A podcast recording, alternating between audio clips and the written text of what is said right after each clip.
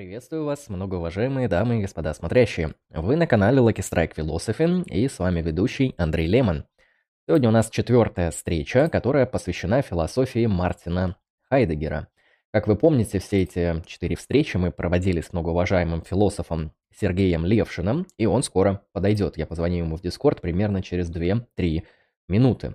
На сегодняшней четвертой встрече мы поговорим о такой довольно интересной и сложной вещи в философии Хайдегера, если это вообще можно назвать вещью, как Das Man. Возможно, многие из вас слышали о том, что есть некоторый такой Das Man, но, возможно, не все также из вас знают, что такое Das Man, и вот с Сергеем мы сегодня постараемся максимально а, подробно, настолько, насколько это позволит наше время и силы разобраться с этим, чтобы вам это все объяснить.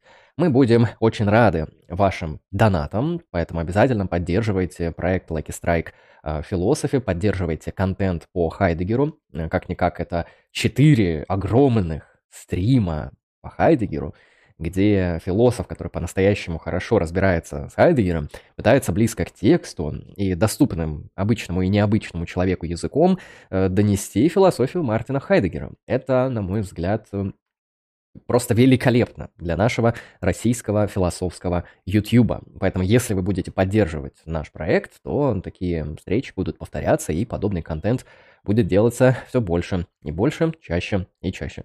Поэтому будем рады вашим донатам, и те, которые придут сегодня, мы их обязательно зачитаем и ответим, в том числе по теме и не только. И будем рады поддержке канала постфактумно. Вы можете найти все ссылки в описании на Donation Alerts, на Donate Pay, вы можете донатить на Бусти, вы можете там присылать нам криптовалюту, если вы можете пересылать на карту, я вам дам карту банковскую, да, кроме задних трех цифр. Эти вещи я оставлю при себе, а, если вы мне напишите в ЛС. А поэтому будем рады поддержке проекту. Не забывайте также писать вопросы в чат. Мы вас обязательно рассмотрим. Ваши интересные вопросы, которые будут касаться сегодняшней темы. Если у нас останется время, мы обязательно прочитаем. Скоро буду звонить Сергею. И будем начинать сегодняшнюю трансляцию. Напомню, что это уже четвертая трансляция. Вы можете найти плейлист на канале Lucky Strike Philosophy на YouTube, где вы найдете собранные воедино все встречи по Хайдегеру и сможете по ним ориентироваться. Напомню, что мы в основном разбираем бытие и время. Мы не касаемся философии позднего Хайдегера. Нас интересует в основном его философские размышления, связанные с бытием и временем. Великолепнейшая работа, работа достаточно сложная, для многих людей э, непроходимая, но все-таки как-то с ней разобраться можно, и с Сергеем мы это и сделаем. Ну что, звоню. А вот и я, теперь меня видно.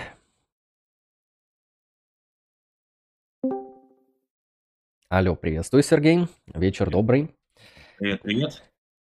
Да, слышно все отлично, все хорошо. Я всех тоже поприветствовал, сказал, что мы сегодня будем вроде как исследовать das Man Хайдегера. Правда ли это или э, как сегодняшнее наше повествование будет выглядеть?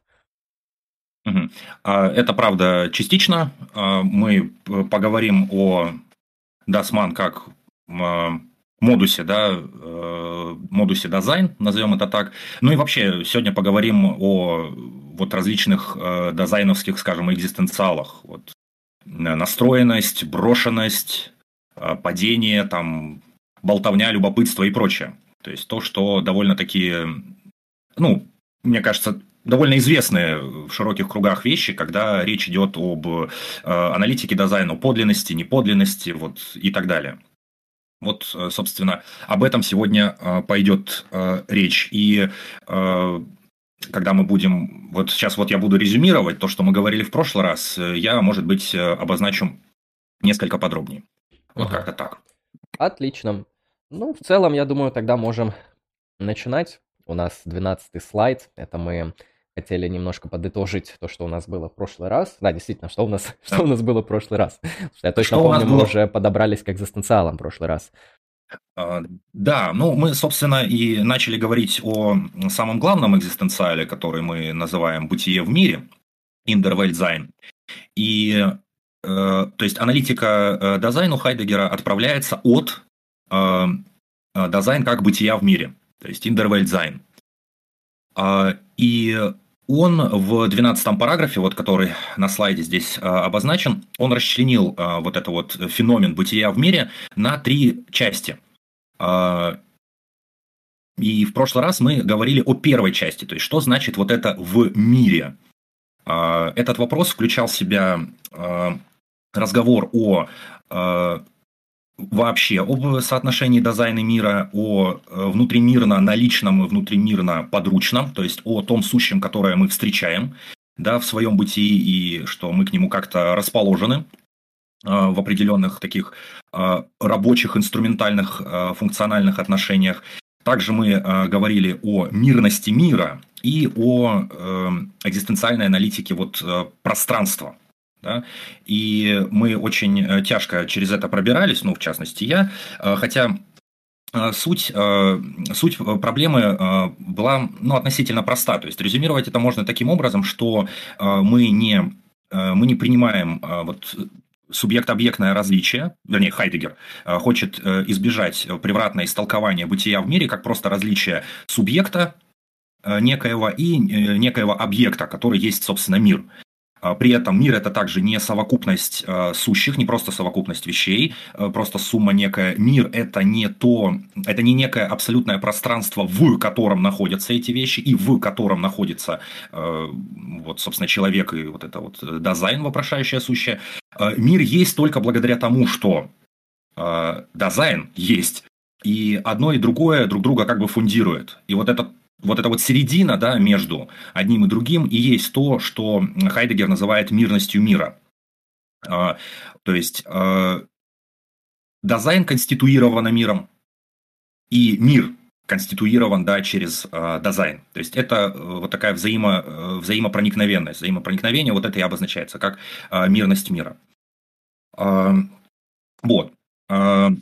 Ну, если вдруг э, кому-то хочется подробнее, то вот приглашаю на прошлый наш э, стрим, наверное, самый душный, который у нас когда-либо получался. Э, вот.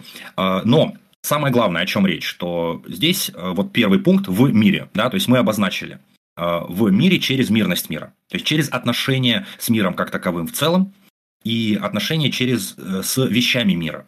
То есть мы как-то озабочены, да, пишет Хайдегер, вещами в мире.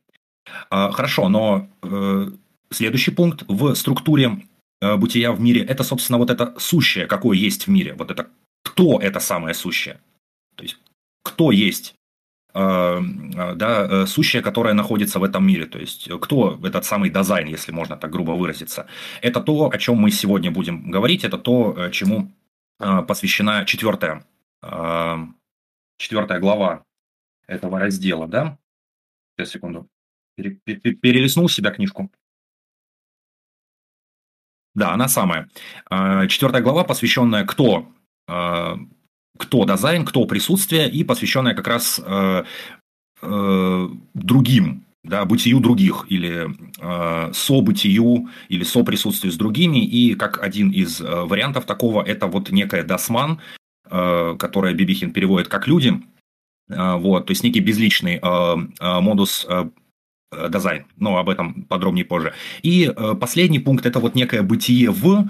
Э, здесь Хайдегер пытается рассмотреть вот каков характер вот этого взаимоотношения дизайн с миром, с другими сущими, с другими людьми и так далее. Что вот между вот этим? То есть между, вернее как, между человеком и миром мы говорим о мирности мира. То есть феномен мира раскрывается через его мирность. Но этой мирностью все не исчерпывается, и мы подробнее еще об этом поговорим, поскольку бытие в включает в себя не только отношение к миру или к другим людям, но и отношение к самому себе а, в рамках этого мира и среди других людей.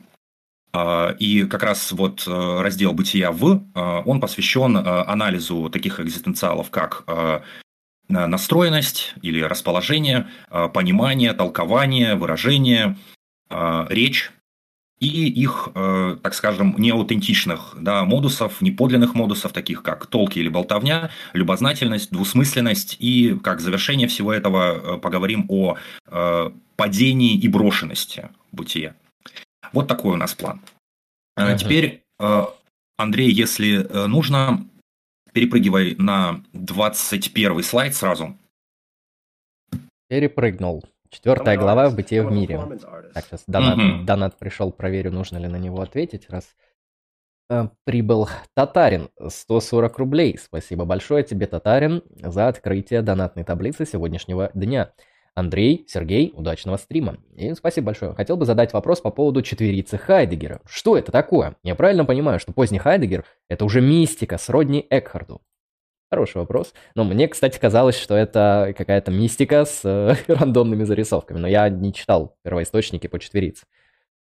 Ну, скажу так, что я не очень сильно э, понимаю в Экхарте, но э, Хайдегер его очень хорошо знал и э, довольно часто на него ссылался, особенно в ранних работах. А далее, четверица, я не улавливаю ее как единый концепт, поскольку те тексты, в которых я ее находил, этот текст, по-моему, всего один. Это его эссе под названием «Вещь» в сборнике «Время и бытие». А, хотя, скорее всего, скорее всего, в других, в так называемых, я не знаю, как это назвать, в эзотерических работах Хайдегера, возможно, этот концепт э, проработанный. То есть, вот четверица, видимо, зафиксирована как некий концепт. Ну, это такая некая тогда поздняя, а, поздняя хайдегеровская такая вот, ой, я не знаю, поэтическая скорее конструкция. Да? Если мне память не изменяет, там речь идет о земле и небе и о человеке и богах. Да. И они вот так вот как бы крестами, даже не крестами, там, как эта фигура называется? Вот можно вот так крест сделать, а можно вот как X, да, да вот таким иксом они по, по осям расположены прикольным образом. Uh, да, то есть uh, я бы сейчас, uh, если бы полка была рядом, я бы схватил у меня, я бы быстро нашел. Вот в эссе «Вещь» там об этом вкратце говорится. Это, да, это, мне кажется, ближе к мистике. Можно ли использовать это как какой-то готовый концепт? Э, вопрос. Не знаю. Хорошо. Хотя пользуются, пользуются. Ну, я замечал, что редко, потому что действительно там концептуальной ясности намного меньше, чем в бытии и времени. Так, я поставил... Да, возможно, наш... извиняюсь, возможно, об этом сказано в его работах вот э, «Байтрage zur Philosophie von Ereignis», то есть «Вклады в дело философии о событии», которые вот недавно на русский перевели, и я их не читал. Возможно, там это более концептуально оформлено. В эссе «Вещь» это встречается вот так вот вскользь, постольку-поскольку. Бытие в мире как событие и бытие самости люди, в скобочках, das Man. Вот я сразу, наверное, спрошу, на, с твоей точки зрения, насколько точен перевод das Man как люди? А, ну как, э, на самом деле, э, сам термин э, das Man перевести невозможно. А, попросту потому, что в немецком языке есть такая вот особая конструкция. Это без man, точнее не так, просто man, без das. Просто man – это в немецком языке безличное местоимение. То есть, вот, допустим, у нас есть, допустим, личные местоимения он, она, оно, er, sie, es, да, в немецком. А, то есть, он говорит, она говорит, оно говорит. А вот когда мы говорим «ман», э, имеется в виду просто вот говорит или говорят. Вот в русском языке это вот безличные предложения. То есть говорят, поговаривают, э, там, кажется. Ходят слухи. Ходят, ходят слухи, да, что-то вроде того. Кстати, вот первое, что на ум пришло, это вот поговаривают. Вот говорят, что кур дают, да? Это, кстати, потом в нашем дальнейшем разговоре всплывет как раз в контексте речи и э, болтовни. То есть это безличное местоимение. Его перевести на русский, ну, ман именно, это невозможно. Потому что у нас, если безличное что-то, у нас просто нет э, для этого какого-то обозначения. В немецком есть ман. То есть, если мы говорим манзакт, это в переводе значит что-то типа говорят. Хоть это единственное число в немецком. А, по-русски лучше говорить во множественном. А, здесь э, Хайдегер использует артикль das, ну, видимо, для того, чтобы это как-то концептуализировать, а, придать этому какой-то онтологический смысл. Да? То есть субстантивация местоимения такая происходит. Вот эти люди, в кавычках, э, ну, э, не знаю, насколько корректный это перевод. В принципе, меня он устраивает.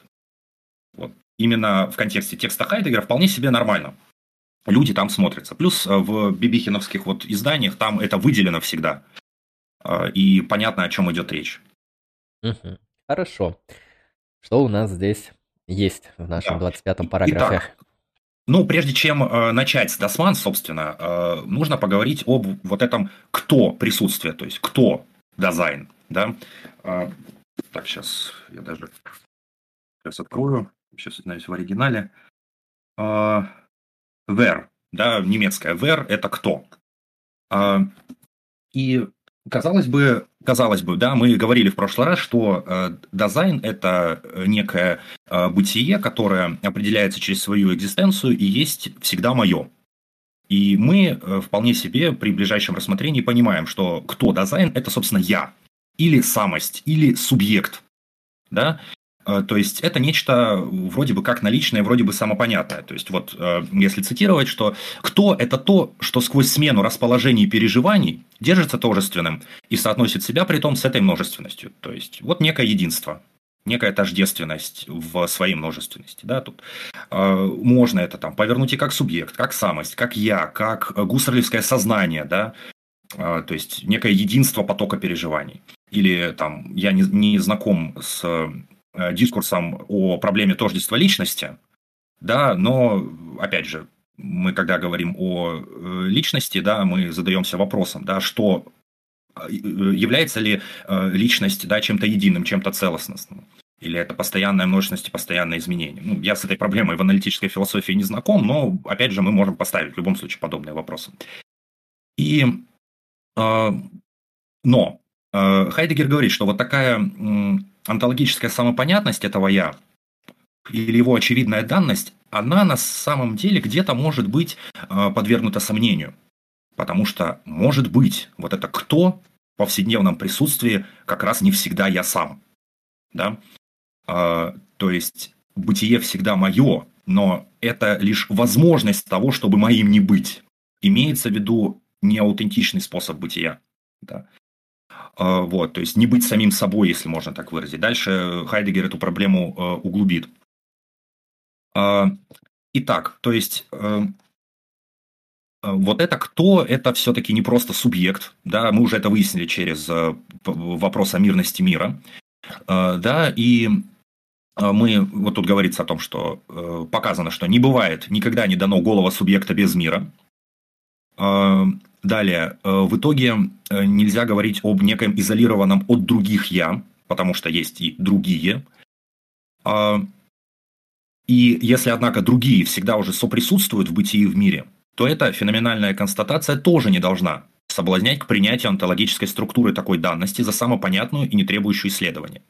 Задача в том, пишет Хайдегер, чтобы сделать феноменально зримым и онтологически адекватно интерпретировать способ этого соприсутствия в ближайшей повседневности. То есть, нам недостаточно просто сказать, что вот я это я, и вокруг меня есть те, кто не я.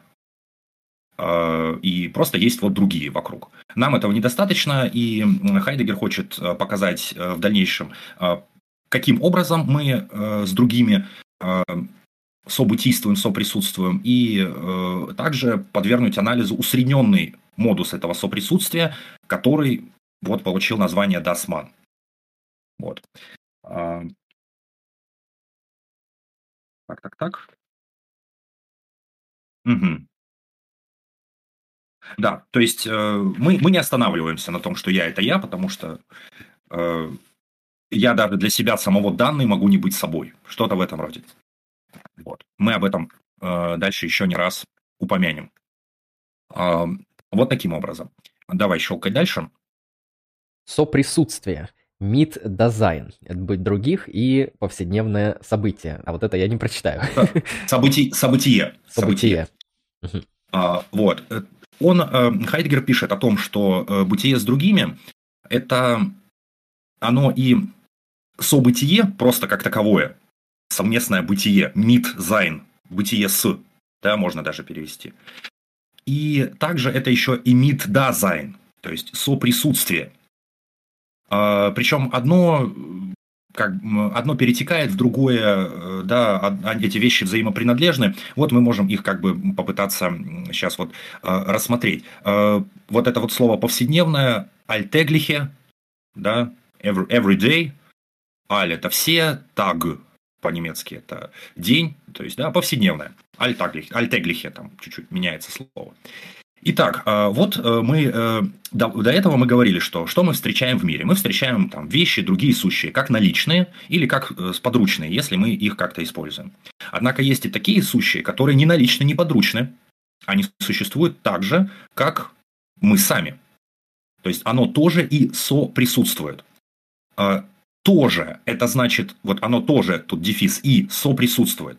Что значит тоже? Это значит, что они разделяют с нами совместный мир, и соприсутствуют, они с нами связаны и взаимодействуют. Вот что имеется в виду.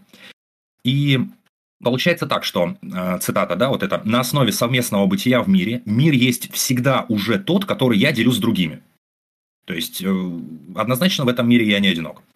Мир присутствия, мир дизайн есть совместный мир. Бытие в, ну, имеется в виду бытие в этом мире, есть также событие с другими а, а внутримирное по себе бытие есть соприсутствие. Иначе говоря, присутствие сущностно само по себе есть событие. То есть в структуру дизайн э, входит также и э, событие с другими. А, при этом надо понимать, что это событие э, означает не просто да, э, ну, там, механическую сумму. Вот я плюс там, куча всех остальных. А, вовсе нет. Это означает то, что э, мы, э, дизайн, я конституирована этим событием. То есть мы конституированы другими э, в разных как бы формах. Э, в какой-то степени в дальнейшем я это и есть другой, если говорить по-лакановски, например, да, или по-сартровски, например, да, э, человек э, сам для себя открыт определенным образом, но э, его э, понимание себя всегда не полное, потому что есть другие, которые о нем судят так, как он сам о себе судить не может, да. Э, и плюс это все основано на соприсутствии, потому что как бы все остальные тоже представляют из себя э, сущие, которые задаются вопросом о бытии, то есть дизайн. Да? И последнее вот это соприсутствие, оно э, как бы проявляет себя в заботе. А, то есть вот в прошлый раз мы говорили о, об отношении к вещам. А, отношение к вещам структурируется вот, э, ну, то есть забота в отношении вещей э, реализуется как озабочение, вот Хайдегер писал. То есть мы озабочены вещами, да, их применением, их функционалом каким-то, да, их вот постоянным использованием. Он использует это слово безорге. Но мы же не относимся к другим вот таким вот каким-то инструментальным образом. И здесь он использует слово заботливость, фюрзорге. Я тут в фюр э, умлаут пропустил, две точки над ю, прошу прощения. Э, получается, э, мы также э, вот с этой заботливостью да, связаны с другими. Другие нас так или иначе волнуют. Э, так или иначе как-то ну, влияют на нас. Даже если мы говорим, что нам на всех плевать, да, паркуюсь где хочу, на самом деле это как раз фундировано тем, что мы озабочены другими, так или иначе, что мы заботимся о других, а, даже если мы эту э, заботливость как бы скрываем. И а, далее а, Хайдегер говорит о двух крайних модусов, модусах заботливости – замещающее подчиняющее и заступнически освобождающее. Ну, это, на самом деле, там очень кратко он об этом говорит. То есть, каким образом мы можем быть э, заботливым о другом? Мы можем взять, э, взять на себя, так скажем, вообще все его, ну, не сказать, бытие, так скажем. Да, то есть, мы можем пытаться все делать за него и тем самым как бы подчинять его себе. Тут можно пытаться разворачивать вот какой-то экзистенциальный смысл власти, например, не знаю, диалектика раба и господина, может быть, сюда как-то подойдет, я не знаю. Вот. А заступнически освобождающее – это когда мы в своей заботливости, ну, как бы, другому, не знаю, помогаем, даем ему себя реализовать, ну, и так далее, и тому подобное. То есть, даем ему возможность реализовать свою свободу. А, возможно, здесь есть какой-то намек э, на, не знаю, на любовь, да, ну вообще вот, кстати, вот эту э, заботливость можно интерпретировать, кстати, через любовь, да, ведь любовь может быть э, такая вот замещающая, подчиняющая, э, типа, например, э, бум, э, греческого эроса, да, э, допустим, если да, вот взять, например, греческий эрос, да, любовь страстная, да, которая, э, которую не, ну, а, а, которая пытается как бы в, этой, в огне страсти, не знаю, уничтожить объект любви, да, как-то заменить его собой. а, или наоборот, любовь жертвенная, которая пытается себя максимально умолить да, в отношении э, любимого объекта, э, ой, любимого ну, предмета любви, пусть будет так. А, а вот это заступнически освобождающее, это вот что-то, вот такое, наверное, среднее между вот этим агапы, да, жертвенной любовью, но в то же время это ближе, скорее всего, к любви филии, к дружбе. То есть в этом смысле любить – это позволить другому быть, то есть дать ему раскрыться. А, вот любить – это позволить другому быть, это Хайдегер, я так понимаю, из Августина где-то вытащил. Ну вот я бы попытался, я бы попробовал через любовь, например, интерпретировать вот таким образом вот эту заботу. Вот. Угу. Ну, дальше он там э, добавляет, что забота ведома осмотрительностью и присмотром, то есть мы то, как мы обращаем или не обращаем внимание на других, да, даже если мы не обращаем на других внимания, то есть, э, говорит Хайдегер, мы пытаемся закрыться в себе, да, мы все равно другими озабочены. А, одиночество возможно только из-за того, что э, дизайн конституирован событием. То есть, вот некоторые хотят проинтерпретировать э, Хайдегера как э, философа, который постулирует некий вот этот одинокий голый дизайн. Э, ну, это не совсем корректно. Вот, потому что, и хоть он мало внимания уделяет да, событию и бытию с другими, он все равно говорит о том, что ну, другие важны, и другие делают нас ну, либо самими собой, либо не самими собой, но так или иначе э, конституируют наше присутствие, наш дизайн. А, и вот э, вот эта изначальная понятность других, о которой тоже в начале речь шла, она также не должна нас сбивать с толку. Да? Другие это, опять же, не просто вот как по, ну, по какой-то аналогии, например. Вот. Даже э, я бы хотел, я хотел сказать, что это не совсем, что это какая-то попытка э, покритиковать теорию интерсубъективности Гуссерля, которая, э, интерсубъективность Гуссерля, ее основание э, начинается с аналогии или о презентации. То есть мы судим о других как о том, кто на нас похож. Э, я не знаю, Хайдегер здесь имеет это в виду или нет, вот эту критику, да, но он говорит точно, что чистой аналогии здесь недостаточно. Мы не просто аналогизируем, да, мы находимся все равно в каких-то отношениях, и отношения здесь важнее. Вот. А, и далее. А, вот, вот, все, вспомнил. А, дальше у него такой идет переход, да, что а, ближайшим образом большей частью заботливость держится в дефективных или индифферентных модусах. То есть мы вот в безразличном прохождении мимо друг друга. Да, ближайшее сущностное знание нуждается в узнавании себя. И когда тем более самопознание теряет себя в модусах замкнутости, скрытости и притворства, бытие друг с другом нуждается в особых путях, чтобы сойти с другими, соответственно, обойти их. А, вот. Познание других – это в том числе познание себя. Соприсутствие с другими а, возможно только в том случае, когда мы уже как-то знаем себя, когда мы уже находимся в каком-то расположении, в каком-то представлении о самом себе. Мы сами для себя прозрачны, и тем самым становимся прозрачными для других. Но а, если же мы находимся в состоянии вот какого-то безразличия и какой-то замкнутости, это вовсе не означает, что мы, как какой-то голый субъект, должны вот какой-то мостик да, механически перебросить к другим. То есть я не являюсь основанием для того, чтобы другие э, стали для меня возможны, и мое взаимодействие стало возможным. Э, взаимодействие с ними стало возможным. Я не есть основание этого. А основание этого сам факт события.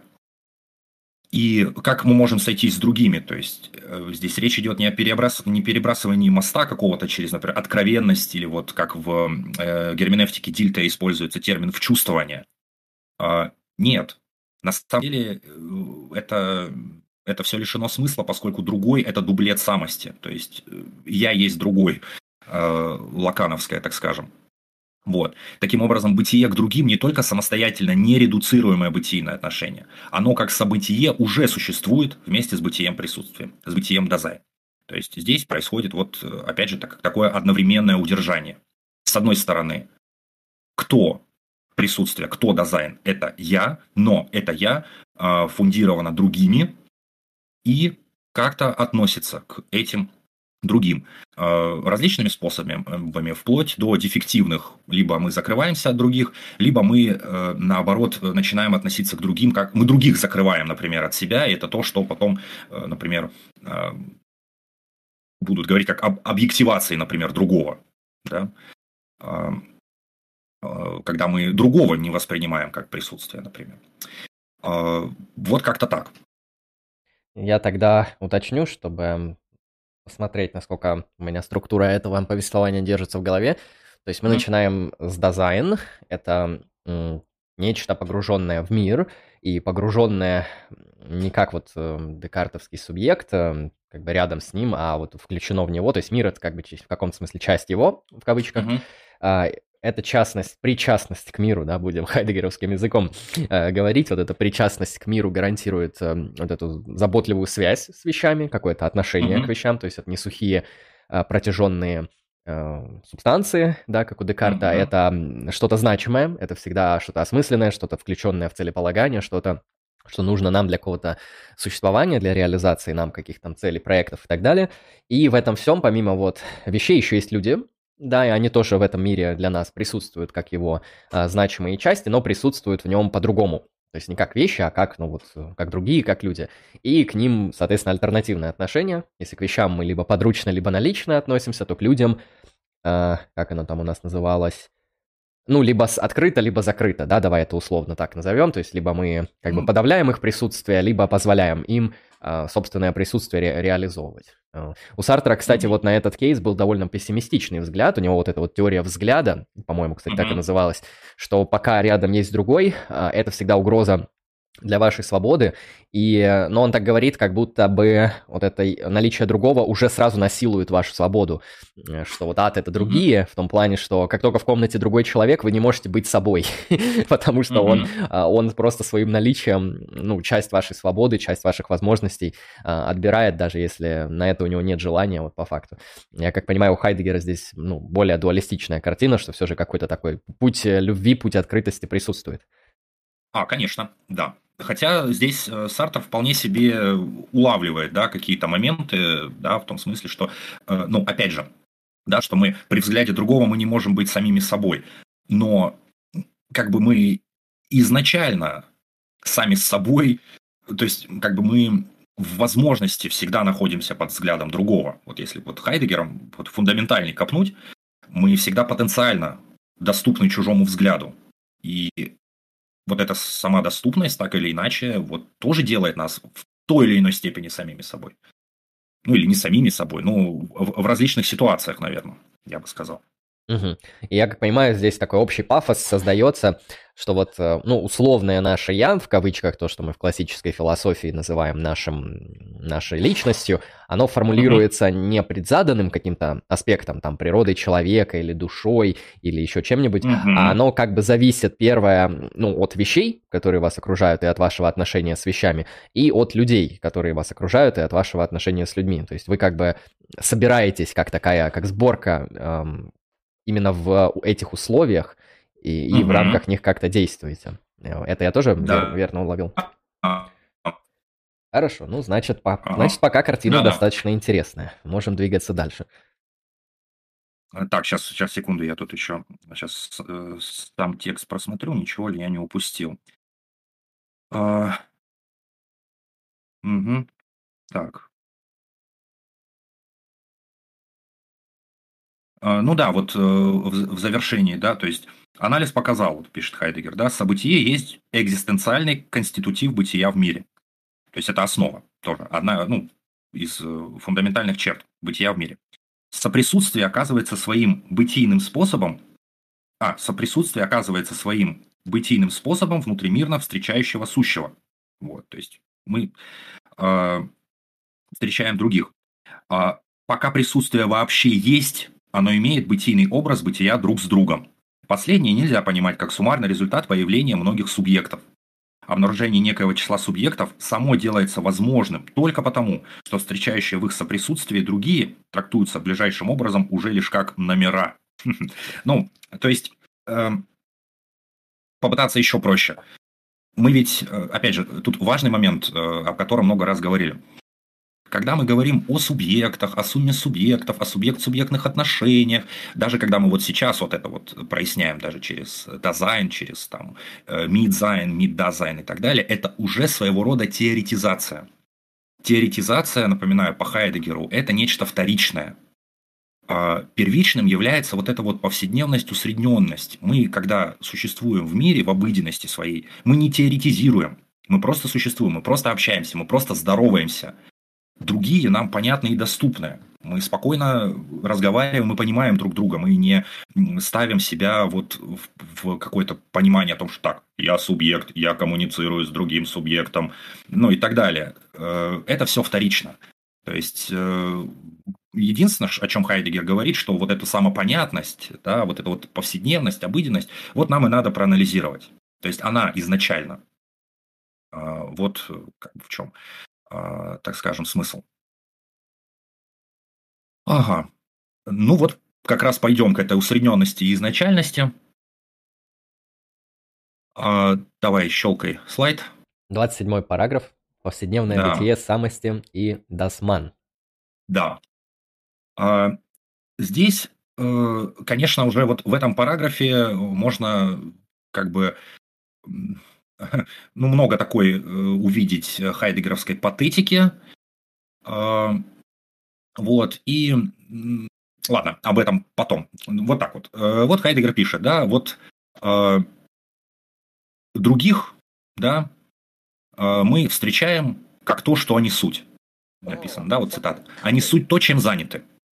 Да? То есть э, люди, мы, то есть человек чем-то занят, да, вот для Хайдегера вот идеальный пример это, да, человек, который вот работает, например, молотком, да, то есть он э, не он не есть там некий субъект, который как объект берет молоток и так далее. Он просто вот он работает, например, да, э, молотком.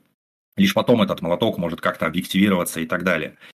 А, точно так же мы видим других людей. Они тоже чем-то заняты чем-то озабочены, да, э, чем-то или заботливы о ком-то и так далее. А, а чем заняты люди? Да, всяким разным они могут быть а, заняты. И вот здесь э, какие э, есть моменты. Вот в озабочении тем, за что человек взялся вместе с другими, за и против них, постоянно покоится забота об отличии от других. Бытие друг с другом в тайне от себя самого обеспокоена заботой об этой дистанции. Выражаясь экзистенциально, оно имеет характер хранения дистанции. То есть, с одной стороны, вот вокруг все что-то делают. Вот мы вроде как тоже с ними что-то делаем. Вот, чем люди занимаются? Ну, пусть будет чем попало. Да, всякой вот фигней. И мы тоже вместе с ними этой фигней занимаемся. Но мы при этом в них как бы не растворяемся. Мы сохраняем какую-то определенную, ну пусть будет самость, да, мы сохраняем. Так, окей, мы все делаем одно и то же, и я делаю как все как все, но я не совсем как все, я же я сам по себе в том числе и вот э, есть. И вот этот момент, э, о котором говорит Хайдегер, то есть мы все равно пытаемся как-то себя удержать, несмотря на то, что мы в других растворяемся. И вот он говорит, что в рамках вот некой повседневности, в рамках обыденности э, людям, как вот чему-то безличному, свойственна вот эта серединность и уравнивание. Э, то есть мы все вместе что-то делаем, мы пытаемся все вместе сохранить дистанцию, но в том, но в том числе мы держимся всегда некой середины, мы как-то вот уравниваемся. Здесь э, Хайдегер вот включает вот эту свою патетику, что мы э, думаем так, как думают другие, мы делаем то, что делают другие, э, там, читаем то, что читают другие и так далее.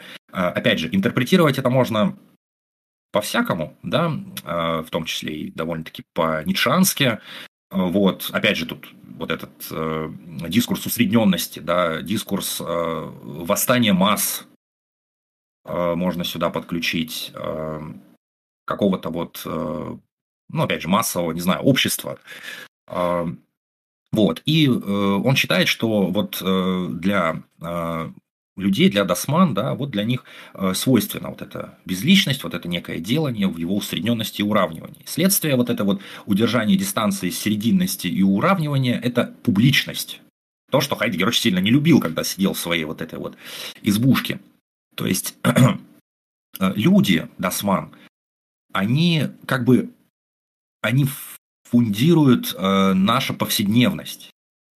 И каждый в этом смысле оказывается другим, но никто не самим собой. То есть, то есть каждый оказывается другой, и никто не он сам. А, вот, то есть э, это, чтобы тут можно, что можно еще вот попытаться как-то а, Мне показалось, это что-то наподобие возникновения какой-то коллективной сущности, которая не мы, но в рамках которой мы как бы вот э, существуем. Э, да, то есть, э, опять же, здесь не стоит, еще раз такая оговорка, да, и она еще будет повторяться, не стоит думать о том, что вот, дескать, там, досман, некая усредненность и прочее, это что-то плохое. Ну, по крайней мере, Хайдегер просит нас так не думать. Вот, мы же что, мы, мы работаем, мы трудимся, мы вот там в интернетах сидим, там э, стримы проводим точно так же, как их проводят многие другие э, и так далее. И если бы мы так э, не делали, вот, э, мы бы и не проводили их, да, если бы наше присутствие, наш дизайн не был бы укоренен вот в, этом, вот в этой безличности. Вот, то есть, э, по сути, вот это, ну, не знаю, там, вот Кому-то ведь, э, так если посмотреть, да, от, отвлечься, кому-то ведь, например, наплевать, да, кто такой там Сергей Левшин и Андрей Лемон, да, ему главное врубить э, какой-нибудь там видосик, какой-нибудь стримчик, чтобы под него уснуть. Э, там, если вот, ну, попытаться это как-то вот так усреднить, да, и я, собственно, часто делаю таким образом, да, мы, мы что-то посмотреть, да, что-то послушать, без какой-то либо конкретики. Вот. Потому что ну, все под что-то там засыпают, все что-то слушают, например. Да? Эм, вот как-то так вот я бы это интерпретировал. И в этом смысле das Man – это экзистенциал, и он принадлежит э, как исходный феномен к позитивному устройству присутствия. Ближайшим образом, фактичное присутствие существует э, в усредненно открытом общем мире.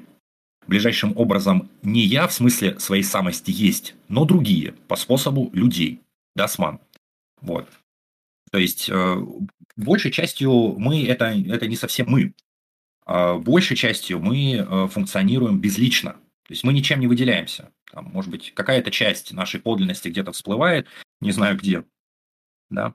Вот. И в этом смысле публичность, вот про публичность еще, публичность замутняет все и выдает так скрытое за известное и каждому доступное. Вот. Э, и вот он тут, люди всегда на подхвате, люди обо всем в курсе, Досман имеется в виду. Они все знают, что как правильно. Вот.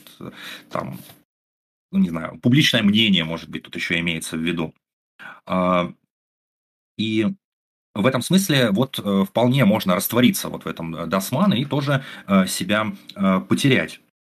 И тут стоит отметить, что вот сюда также вот речь об объективации другого, да, мы среди других тоже утрачиваем, и мы утрачиваем себя, и другие для нас утрачиваются как некие личности, и мы к ним относимся так же, как просто вот, там, я не знаю, к, к ну, как коллегам, по сути, просто вот коллеги, вот они есть, вот. Я среди них такой же. Вот мы все там, я не знаю, преподаватели философии. Вот мы занимаемся одним и тем же делом, ходим на пары одинаково, одинаково там Э, пишем работу, получаем зарплату там, и так далее. Вот. А, и в этом, в этом плане мы как бы вполне себе усредняемся. И, ну, там, и друг для друга мы тоже просто какие-то объекты, вот, привет, поздоровались, там, и так далее. Ну, не знаю, может, не, туда, не туда улетел, то есть здесь вот возникает определенная вот опасность объективации другого, то есть другой для нас становится вот просто э, наличным наличным сущим, не более того, да, то есть он утрачивает, в том числе и для нас, свои какие-то вот э, важные, да, там, бытийные характеристики. И тут э, в завершении важно отметить, что собственное бытие самости покоится не на отделившемся от людей исключительном статусе субъекта, но есть экзистент, экзистентная модификация людей как сущностного экзистенциала. То есть я как некое я самостоятельное это не субъект, который вот как-то определил себя среди других и как бы отделил от них, возвысился над ними. Нет. Это просто один из вариантов, одна из вариаций э, вот этого досман. То есть, как бы мы не пытались э, говорить, что вот там досман это усредненность, это вот эта массовость, это однообразие, э, серость там и так далее, мы от этого, мы от этого не можем отделиться в полной мере. Я так думаю, я бы так интерпретировал. Мы от этого не можем в полной мере отделиться. Мы всегда как бы возвращаемся к бытию, э, вот, к бытию среди людей. Мы возвращаемся в эту усредненность, в эту повседневность. Э, от этого никуда не деться. Но именно благодаря тому, что мы находимся в этой повседневности и усредненности, мы можем э, помыслить возможности выхода из этого, возможности некой подлинности, возможности некого отличия от Эм, вот этой безличной повседневности. Наверное, так.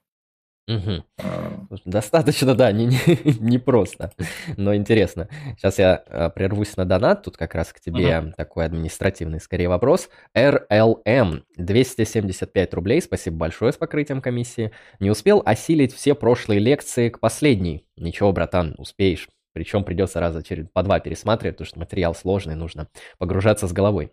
Можно ли Сергею Левшину задать вопрос по этой серии лекций где-нибудь, кроме ВКонтакте, например, в Телеграме? Может ли тебе человек написать в Телеграме? И если да, ты можешь мне куда-нибудь скинуть, и я в чат отправлю. А, да, да, можно, в принципе. Так, сейчас где-то у меня есть. Да, я пока скажу. Не забываем подписываться на паблик ВКонтакте Сергея. Я скидывал ссылку в чатик. Сергей там постит интересный интеллектуальный контент, связанный с музыкой, э, искусством и другими интересными вещами. Обязательно, кому это интересно, э, познакомьтесь или ознакомьтесь. В общем, и то, и то сделайте лучше, чтобы не ошибиться. Ссылочка находится в чатике в описании. Так что обязательно посмотрите. Спасибо за донат. Так, сейчас я отправлю просто телеграм свой. Да, я скину. Ну, тут не ссылка, тут просто ник, пусть по нему найдут. Да, вот многоуважаемый RLM, можешь написать Сергею в свободное время вот сюда. Вот это телеграм Сергея.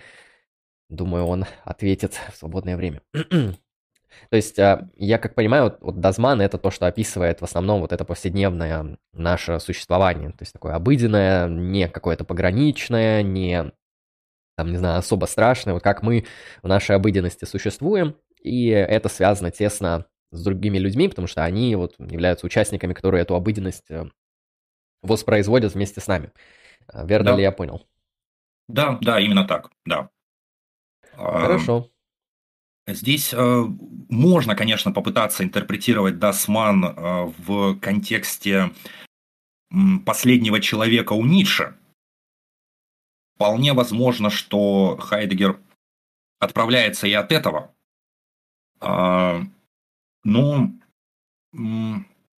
опять же, последний человек Ницше, он тоже усреднен, он спокоен в комфорте, он ничем не тревожится – он ни о чем не беспокоится, у него все хорошо, прекрасно и замечательно, он себе живет и радуется. Вот. И вполне возможно, Хайдегер и это тоже имел в виду. Здесь, кстати, можно обратить внимание а, еще и на влияние Киркегора на Хайдегера. А, да, в дальнейшем мы увидим у Хайдегера э, выкладки по части там, понятий страха, ужаса и так далее, по части смерти и все такое прочее. И вот у Киркегора есть текст, который называется «Болезнь к смерти». И в этом тексте, э, если я, я его плохо помню, но, грубо говоря, там есть, там рассматривается Киркегором три возможности, так скажем, бытия человека. Э, он говорит так, окей, чтобы как-то себя вот, не знаю, манифестировать, что я могу? Я могу закрыться от всех других. Даст ли мне это что-то? Скорее всего, нет, потому что если я закроюсь от других, э, я тоже частично потеряю себя, потому что я возможен только через других. Окей, но может быть тогда я полностью уйду в этих других и буду реализовывать себя там исключительно, там, пусть будет там публично, там, я не знаю, в общении, там, в друзьях, не знаю, в тусовках, там, во всяких вот общечеловеческих делах. Но и там же я растворюсь и потеряюсь. А, и Хайдегер, кстати, упоминает э, вот эту мысль о том, что одиночество в толпе – это вполне себе как бы э, рядовая и возможная вещь. Да? То есть одиночество – это экзистенциал тоже в той или иной степени. Он возможен только потому, что мы э, пребываем в событии, и потому что мы можем да, отказаться, так скажем, от других попытаться. Вот. Киркегор говорит, можно раствориться в других, но я таким образом тоже потеряю себя. Ну, а третий вариант э, по Киркегору, если я правильно помню, нужно стать рыцарем веры. Вот. Э, принять и то, и другое. Ну, Путь не для всех, деталях... мягко говоря. Да, да, да, да. Вот. Э, мне кажется, здесь вот что-то такое тоже можно прочитать, потому что у Киркегора этот момент тоже прочитывается, как минимум вот эти первые два варианта. В «Болезни к смерти» я читал очень давно, вот, Киркегор вообще специфический автор, его как-то многие вроде и любят, и я к нему вполне себе адекватно отношусь, да, с уважением в смысле, но почему-то его тексты мне кажутся чрезвычайно трудными. Несмотря на их поэтичность, несмотря на их высокий слог, несмотря на их литературность, вот эти маленькие уработки, типа страх и трепет, там, понятие страха или болезнь к смерти даже. То есть, там маленькие работки на 100, 150, 200 страниц, я через них пробирался неделями. Но, опять же, может быть, это специфика моего восприятия Киркегора. Но то, что Киркегор очень сильно повлиял на Хайдегера, это как бы 146%. Он сам этого не отрицал. Вот. Эм, и еще, э, как это можно резюмировать, еще попытаться, и мы к этому еще не раз вернемся. Ведь дизайн, да, бытие присутствия, это прежде всего бытие возможностей. И вот только потому, что мы конституированы, да, дизайн конституировано через бытие в мире, через вот событие и так далее, это дает нам возможность да, быть либо там, одиноким, а, либо быть не со всеми.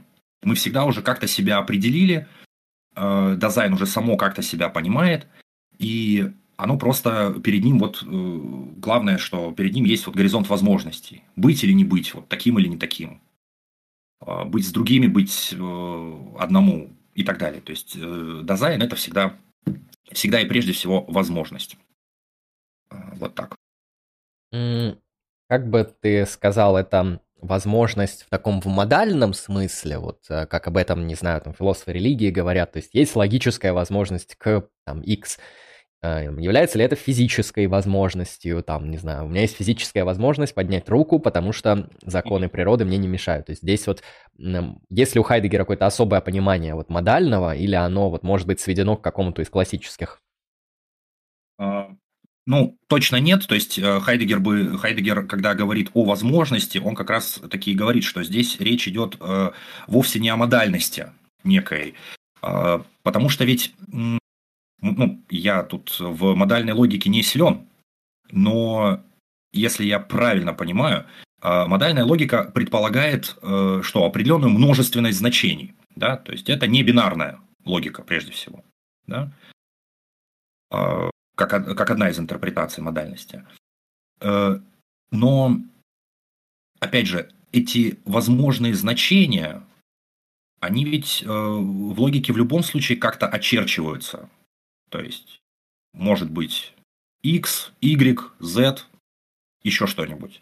А Хайдегер, скорее всего, мыслит возможность как чистую возможность. То есть, как условие вообще для, для всего. Вот. Как некую изначальную возможность, да, до всякой предикации, до разговора о возможных значениях и так далее. То есть, в этом смысле дизайн – это чистая возможность. Если так попытаться да, феноменологически сказать, может быть.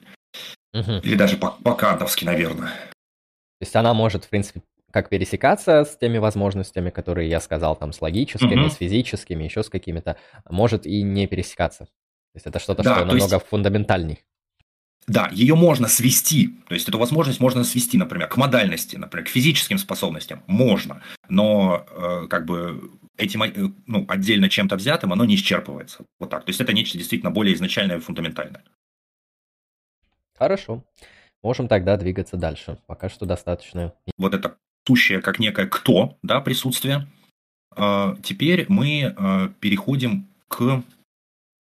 А, так, теперь мы переходим к пятой главе. Я не обозначил, она называется «Бытие в», как таково освящена, вот пятая глава.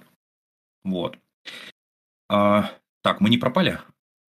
Сейчас проверю. Нет, у меня все работает, нет. все нормально. А, все нормально. Чуть-чуть лагнуло у меня.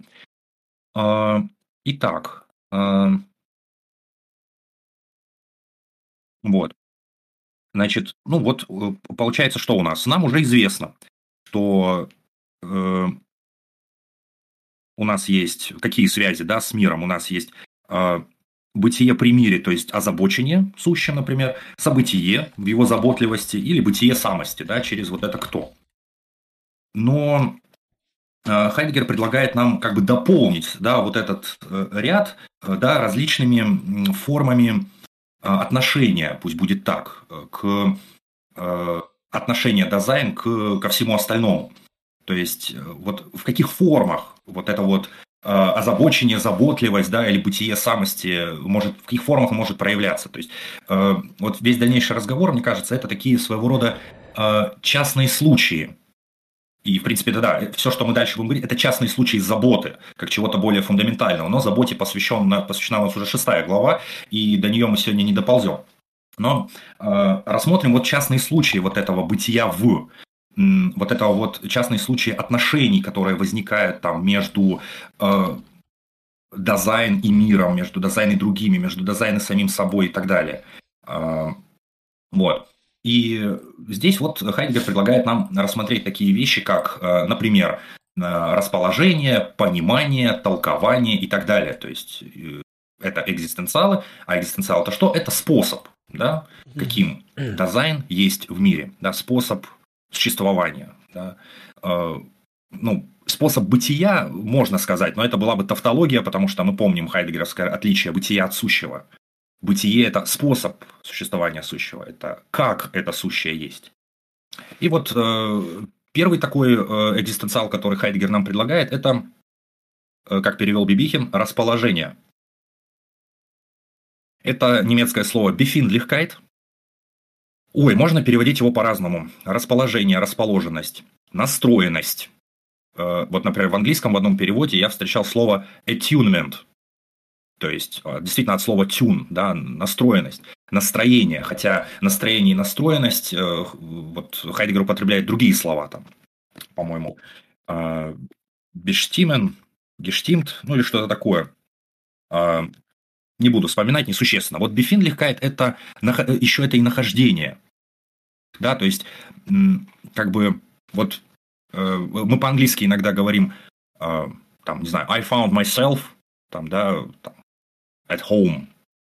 Вот, то есть я как-то обнаружился, самообнаружение это еще можно попытаться перевести. Вот все вот эти вот возможные варианты перевода, мне кажется, имеют определенный смысл, э, вот потому что, э, ну, мы если мы скажем, ну, настроенность, да, возможно, этого будет недостаточно, да, поэтому я вот э, разные варианты перевода предполагаю. Что означает вот это расположение, вот это Befindlichkeit? Мы с вами упоминали раньше, ну, Хайдегер упоминал в частности, да, о том, что дизайн уже как-то само себя определило. Оно есть возможность самоопределения, но оно уже себя как-то определило. Всегда вот этот вот двоякий момент, что нечто уже присутствует, но в то же время содержит в себе возможности, различные варианты этого присутствия.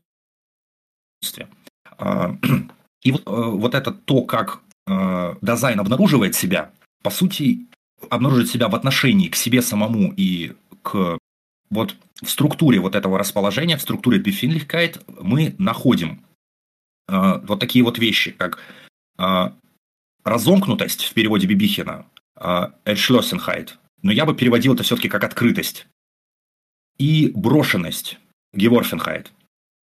Э, то есть э, вот мы всегда уже есть в каком-то настроении, в каком-то расположении. Мы как-то так или иначе себя определили.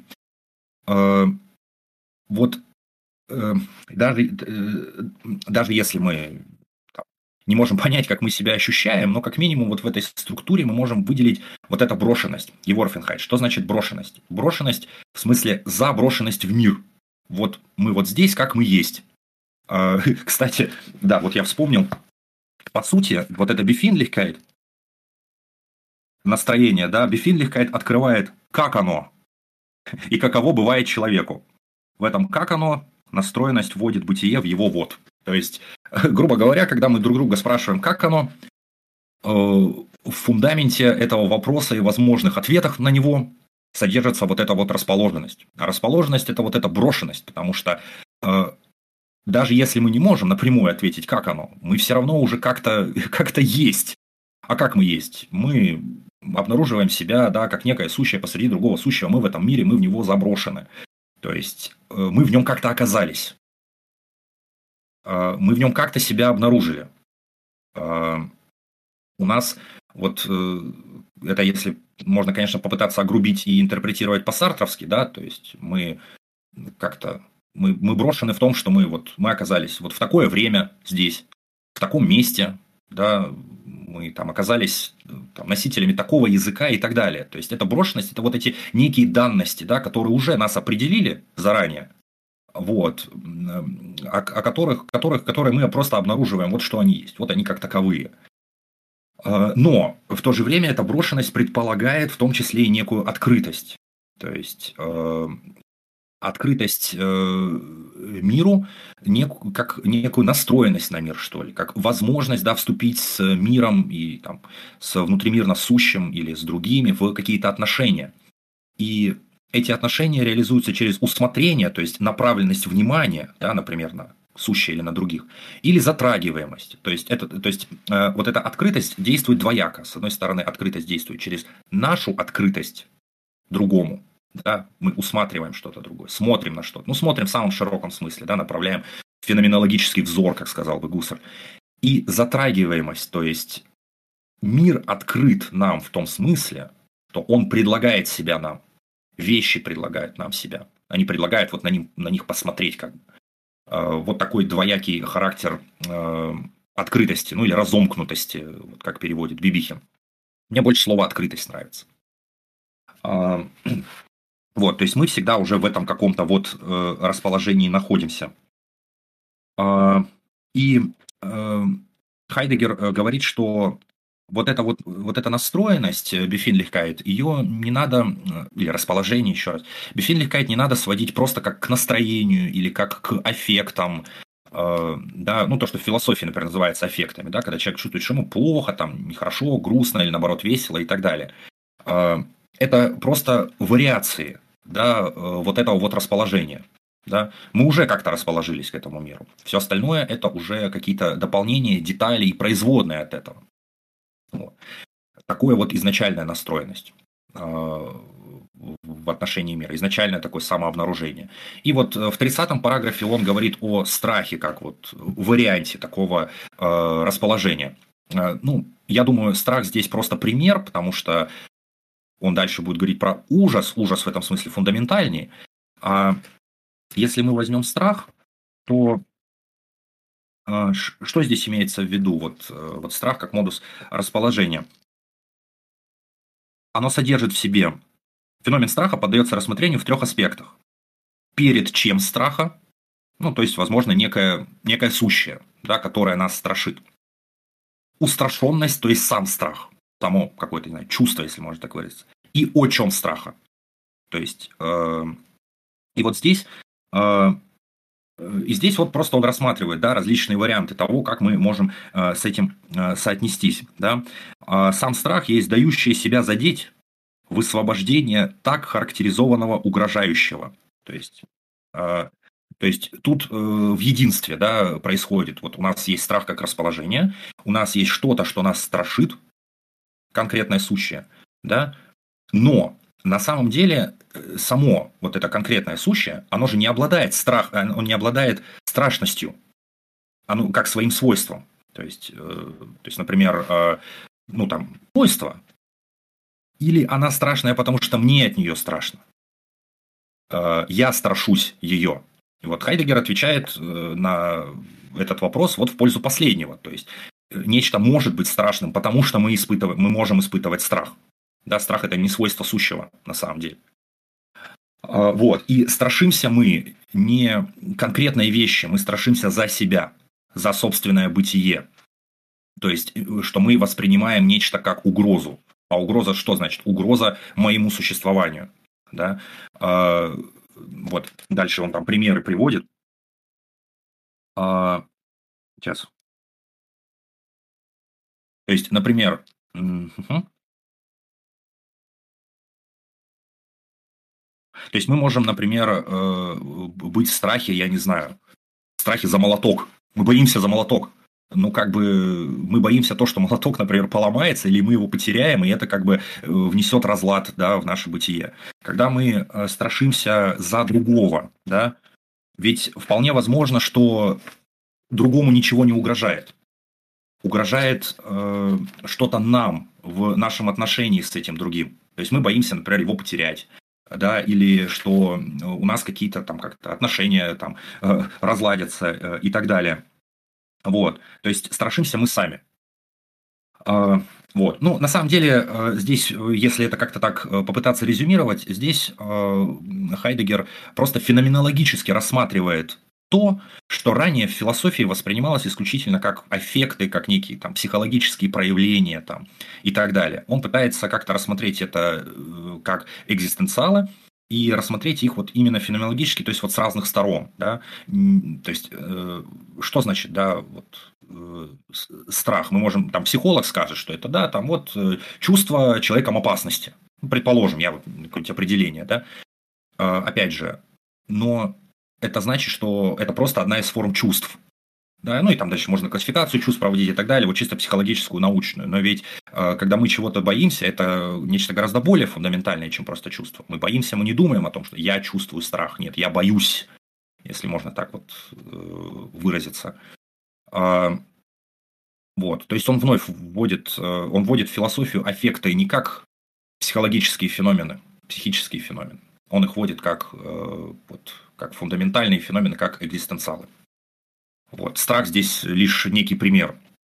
Вот. В принципе, э, то, как он это все анализирует и членит, это вполне себе стандартный да, феноменологический анализ, когда мы все пытаемся вот, со всех сторон просмотреть. Но самое главное, это то, что страх как расположение, да, он предполагает то, что мы открыты, то есть способны чувствовать страх, что некое сущее может нас страшить, и то, что э, это задевает нас. Вот так. Оно может нас страшить, тем самым да, нас э, задевать. Э, вот как-то так. Э,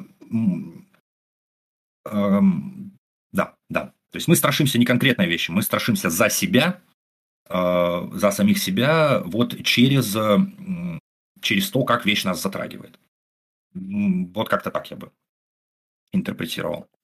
То есть эмоция – это что-то вторичное по отношению к страху. Это, я как понимаю, здесь страх – это такая вот феноменальная установка, в да. которую мы характеризуем как задевание вещью нас. Или что-то да, еще нужно. Да, да. А да, это своего рода форма задевание? задевания, да, я бы так сказал.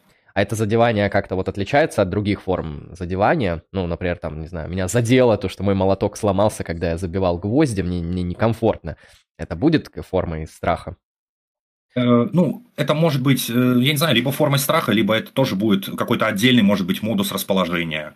Вот. Просто Хайдегер почему-то страх ему очень нравится. Вот.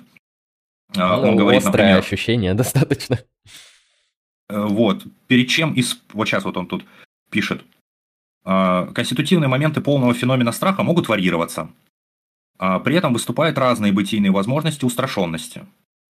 А, так, так, так, так, так. Вот, например, коль скоро угрожающее в своем, хотя еще нет, но в любой момент, само внезапно врывается в озаботившееся бытие в мире, страх становится испугом.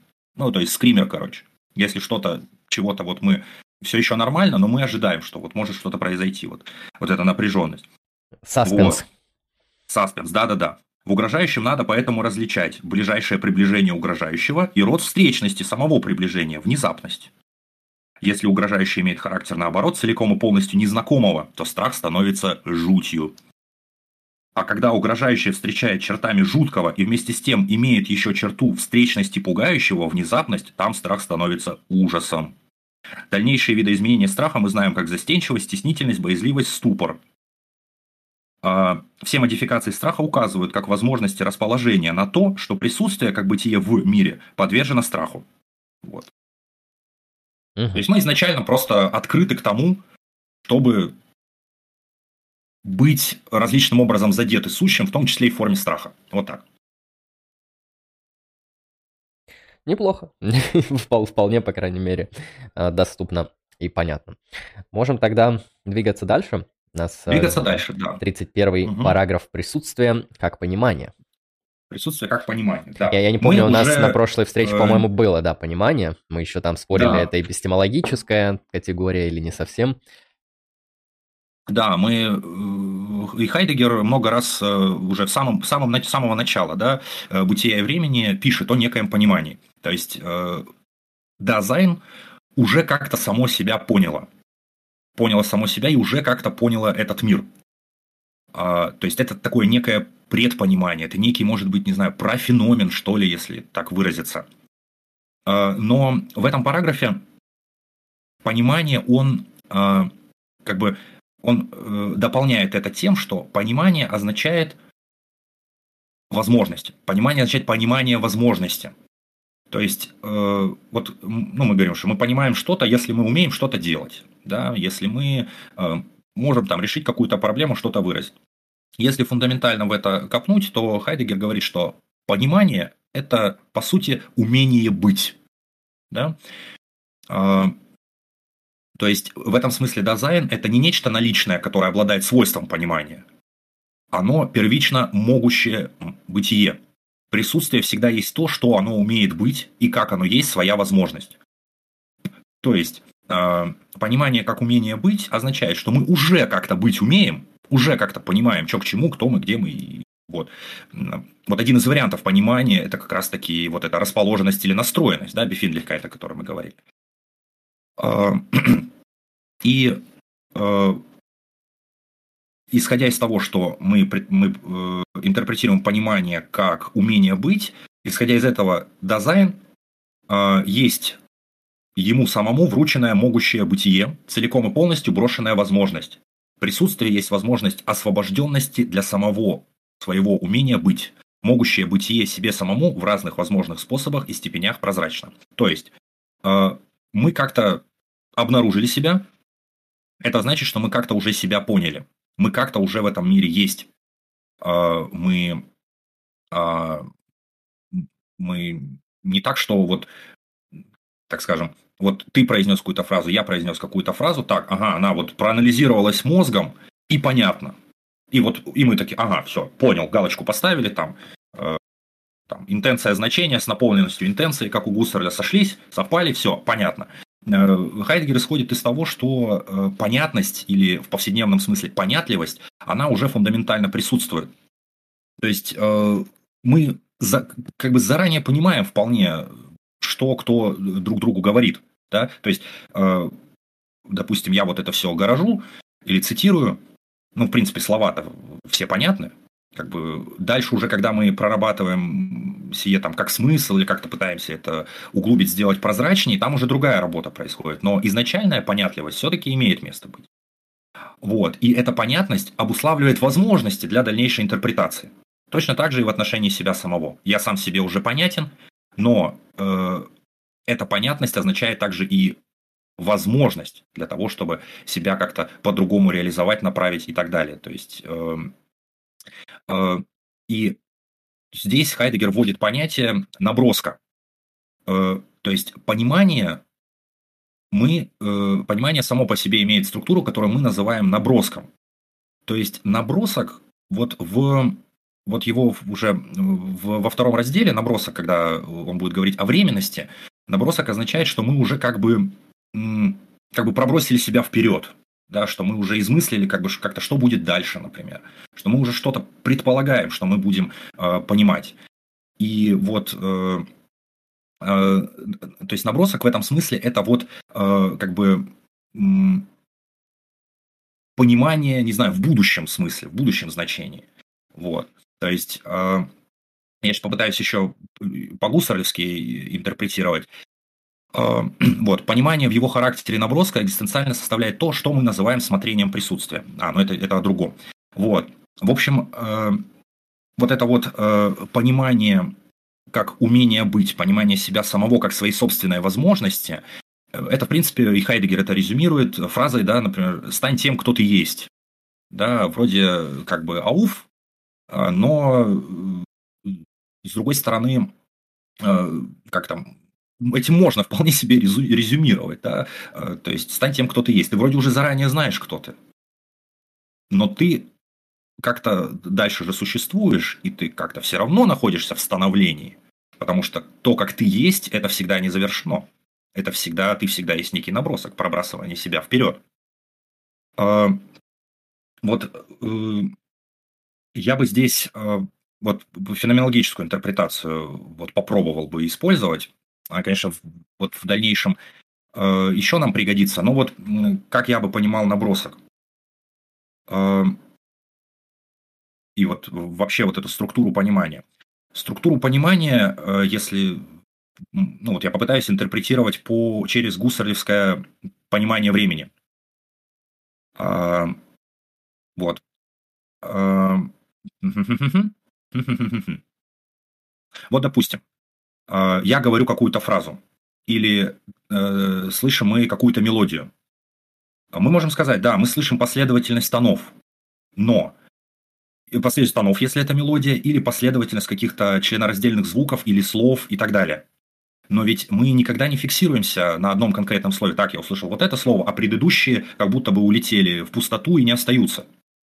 Они остаются через то, что Гуссер называет э, ретенцией, то есть э, сохранение прошлого, э, как бы в настоящем. Вот, то есть я проговорил фразу, и мы ее уловили целиком.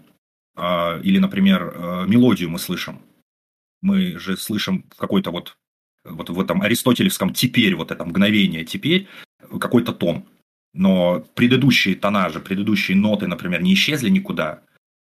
И это с одной стороны. А с другой стороны, вот когда там мы слышим какое-то предложение, какую-то речь или какую-то мелодию, мы предполагаем, что она пойдет и дальше. Да, то есть э, понятно, что в любой момент э, может э, как бы оборваться э, связь, например, да, или там мелодия внезапно остановиться. Э, но мы как раз для нас вот это внезапно, вот это и будет обрыв или остановка, потому будет и будет внезапным, просто потому что мы предполагаем, что речь должна продолжиться дальше. То есть в этом смысле как раз мы пробрасываем наше понимание вперед.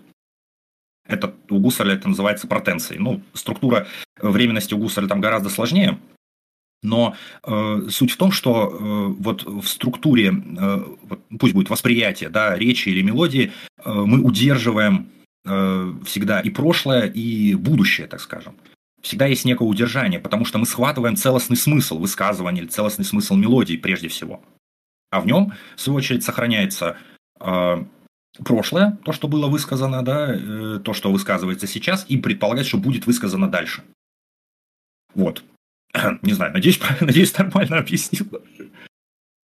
Ну, то есть, если простыми словами, это связано mm-hmm. у нас с как бы с вот этой как бы включенностью в некоторый поток, э, там, ну вот как ты привел пример там с речью, и угу. по аналогии мы ожидаем, что этот процесс, он для, длящийся и завершенный, точнее, еще не завершенный, но у него есть конец, да, и вот этот, как угу. бы, его остановка, она у нас вызывает вот это чувство недо, недозаконченности. Но это у него связано, получается, э этим, этой моделью он пытается ответить на вопрос, как у нас работает понимание, верно? Или на а, другую что, сторону? А, что касается понимания, вот. Ну, uh-huh. опять же, я привел гусаревские примеры восприятия.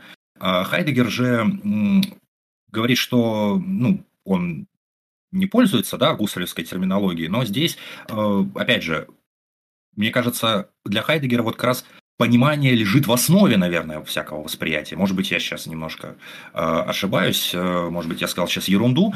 Э, что имеется в виду? Вот дизайн в своем понимании, оно себя уже как-то поняло, оно себя поняло как нечто уже вот на данный момент состоявшееся, но в то же время оно себя поняло, понимает и будет понимать.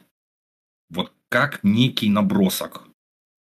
А, мы не, у нас нет, э, нельзя, здесь Хайдегер говорит, понимание это не какой-то момент, хопа, мы там схватили. Это да, что-то такое помнишь. более растянутое. Да, это нечто, ну не, не то, что, да, где-то можно сказать растянутое, нечто фундаментальное. То есть мы всегда вот что-то, мы, мы всегда уже что-то поняли, мы всегда что-то понимаем и будем понимать. Да, действительно, по волчьи. Я всегда да. понимал и буду понимать, вы не понимаете. Красота. Да, то есть вот, понимание это как раз открытость э, в, вот в отношении, э, ну, как бы, ну, в отношении себя, в отношении сущего, в отношении других. Вот. И э, понимание вот в его характере наброска экзистенциально составляет то, что мы называем смотрением присутствия. То есть имеется в виду, что мы способны что-то усматривать, что-то понимать, направлять свой взгляд на что-то, э, наделять там что-то там смыслом и так далее. Хотя про наделение смыслом это уже э, разговор скорее ближе к толкованию, то есть к следующему пункту. Вот. Но резюмируя, понимание вот для Хайдегера, да, это э, вот фундаментальное свойство дизайн, а, поскольку Дизайн уже себя поняло, потому что оно себя уже как-то обнаружило, оно уже себя поняло, и оно поняло себя как возможность. То есть как некое пробрасывание себя в будущее. Э, как вот в темпоральном смысле, да. То есть мы понимаем, что мы можем что-то сделать, кем-то быть или не быть. Вот как-то так. Ух. Да, это, это действительно сурово и мощно. Я прервусь на чатик, там что-то было смешное. Нюхает ли Жижик кокаин? Откровенно скажите. Э, ну, если что, мы это, конечно же, осуждаем, э, всякую да. подобную деятельность. Но я, честно сказать, не знаю, но я видел поведение Жижика, и это... Ну, тут как бы два варианта. Либо это такой образ, потому что такой образ очень легко воспроизвести, такого как бы немного перетревоженного шизового человека, либо у человека реальные какие-то психические, ментальные, возможно, физиологические проблемы, что он себя так ведет. Но это на интервью. К счастью, в его текстах вот этой какой-то маниакальной заинтересованности собственным носом, вот, вот этого mm-hmm. нету. В то время как на интервью у него правая рука от носа не отрывается, что довольно Да, и, и, и, и, футболка, футболка, футболка. Да, футболка, конечно вот. же, да. Так что... У него всегда, когда он рукой вот дергает футболку, там всегда видно на этой футболке растяжку и жирное но такое вот. Ну, ну да. я не знаю, я как, я как аллергик э, скажу, что э, озабоченность э, собственным носом э, не всегда может быть связана с неодобряемыми нами вещами. Вот. Да, наверное, просто какие-то проблемы со здоровьем. Вообще я заметил, да. знаешь, эм, в, академической, ну ладно, не в академической, в популярной сфере у нас философы могут быть представлены двумя типами. Это вот примерно как Жижик, то есть какой-то такой чухан, э, небритый, не, не мытый, такой полубомж, полудиоген, вот что-то вот такое, да. Э, ну, при этом там достаточно интересный мыслитель, то есть э, весь этот шарм не влияет на его интеллектуальную активность, там вполне есть интересные mm-hmm. вещи. И с другой стороны, люди наподобие не знаю, Чалмерса, Деннета, которые такие в костюмах, которые такие все официальные, э, выглядят как какие-то ФСБшники. Ну, правда, Чалмерс вот до момента, Чалмерс... пока он подстригся. То есть вот когда он да. был не подстрижен, это да, это тоже какой-то хипарь, тоже непонятно откуда. Э, и я еще недавно у него интервью смотрел за 2000 как раз там 20, по-моему, первый год. Он рассказывал про свою новую книгу, вот про эти виртуальные миры. Угу. И он там в кожанке сидел у себя дома, ну, да. такой в кожанке. Это у него тоже такой прикольный стиль вот, угу. а, а вот Деннет, он везде такой, ну, официально, он даже иногда на какого-то профессора, что ли, похож, да, такой какой-то серьезный мужик. Поэтому, да, вот есть там три типа людей, вот э, э какие-то чуханы, как Жижик, э, какие-то такие средние, что-то там полупанк, полухиппи, э, полунормальный угу. человек, как Чалмерс, и вот там Свинберн, Деннет, э, Нагель, которые, ну, в костюмах такие вот прям академики. Да, серьезные, да. Да-да-да, вот такие вот. А, есть Сёр, такой. Ну, опять же, кстати, у Жижика тоже. это как бы ну, тоже, возможно, образ, да, вот э, есть, есть же разные персонажи, есть такой вот товарищ, как э, Паук, например, Троицкий, да, вот, который через каждое слово говорит, например, э, да, и э, со временем это стало просто стало образом, да, плюс еще там Э, много крымского и прочих портвейнов там в него вливалось, и поэтому он по-другому, наверное, уже с людьми не разговаривает. И, ну, с другой стороны, у всех есть э, свои приколы, свои какие-то слова, паразиты, свои нервные тики и тому подобное. Просто, э, мне кажется, у, у кого-то они выражаются ярче, виднее, я сам таковым облад... таковыми вещами обладаю, у каждого они так или иначе есть. И у кого-то это складывается в образ. Вопрос, работает он на образ или нет, как бы дискуссионный, но вот Жижик у нас таким вот закрепился. Ну да, вот так вот. Хорошо, двигаемся тогда дальше. Нас, э, Андрей, uh сейчас можно сделать буквально пару-тройку минут перерывчик? Да, я давай. себе кофе. Да, без проблем. Угу. Кофе Все, это, это важно. Угу. Я пока пообщаюсь с чатом и порассказываю различные вещи, которые вы можете посмотреть на канале. Да, привет тем, кто подошел. Привет, Денчик Сапинс, Симон, Али, Э, Сергей, наверное, если правильно читаю, Вондертан и Пауль Гусарль. Ну, сам Гусарль пожаловал, красота, да и только.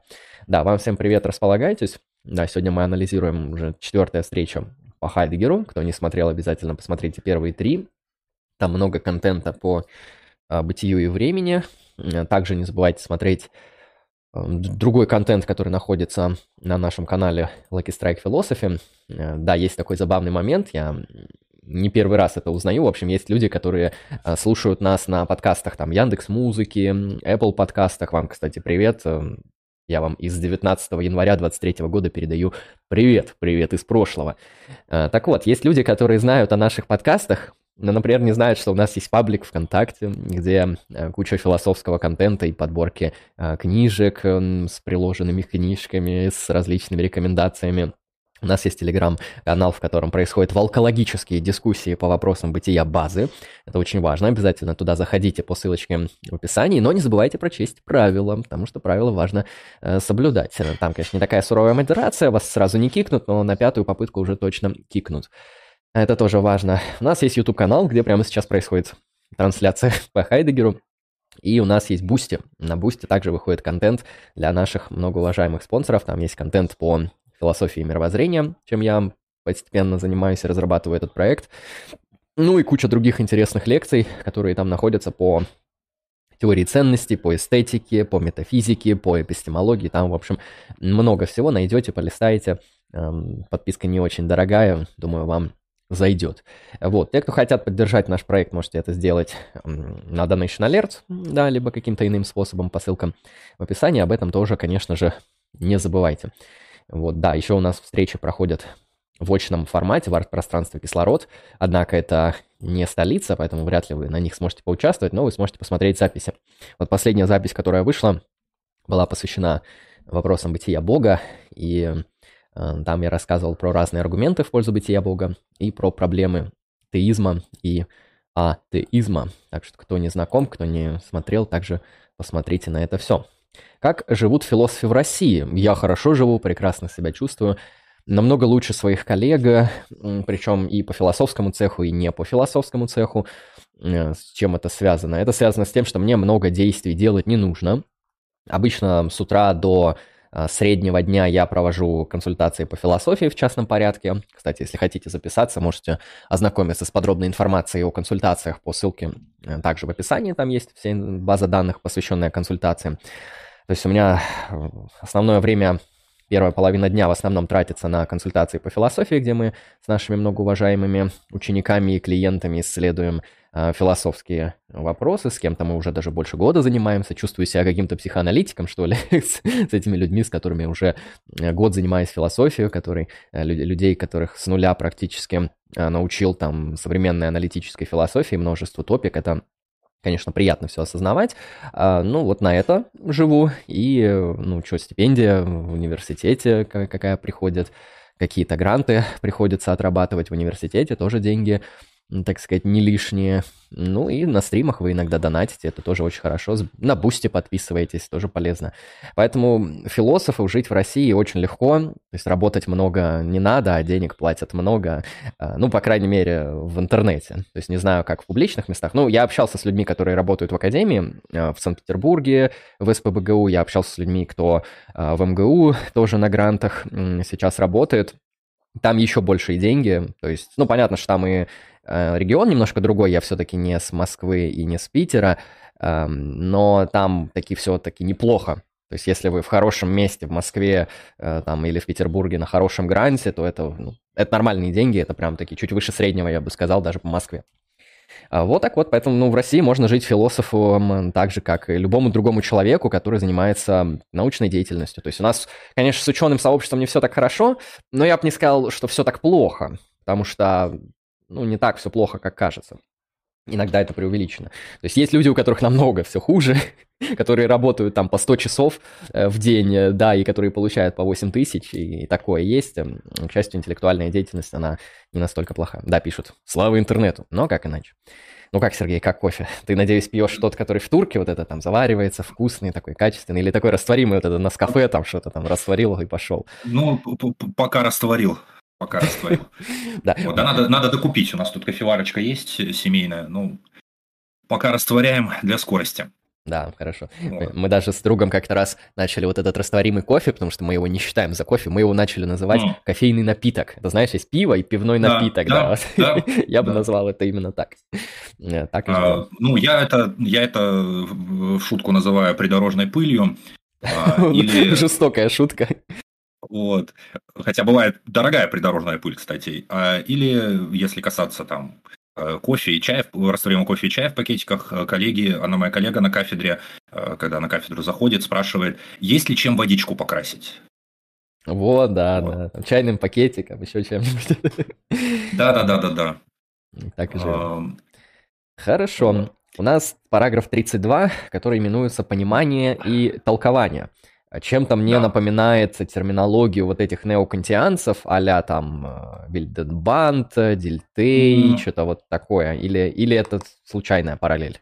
Э, насчет Дильтея это не случайно, потому что Дильтей у нас такой плюс-минус э, не совсем такой неокантианец, он пошел несколько дальше, я много сейчас про него не скажу, потому что он достаточно масштабный такой персонаж в истории философии, но могу сказать, что Хайдегер на него повлиял очень сильно, и как раз-таки вот герменевтический подход да, Хайдегера, э, он берет свое начало как раз от Дильте. И проблема времени, кстати, э, Хайдегера заинтересовала, исходя из переписки Дильте с графом Йорком, но это разговор на будущее. То есть э, здесь, ну, можно попытаться таким образом, вот в лекциях, э, в лекциях Артеменко по феноменологии, вот, на этом, на магистерия.ру есть э, курс лекций по феноменологии.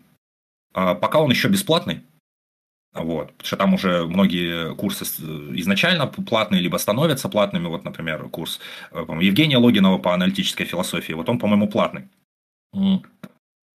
И, а вот феноменология бесплатная. Вот.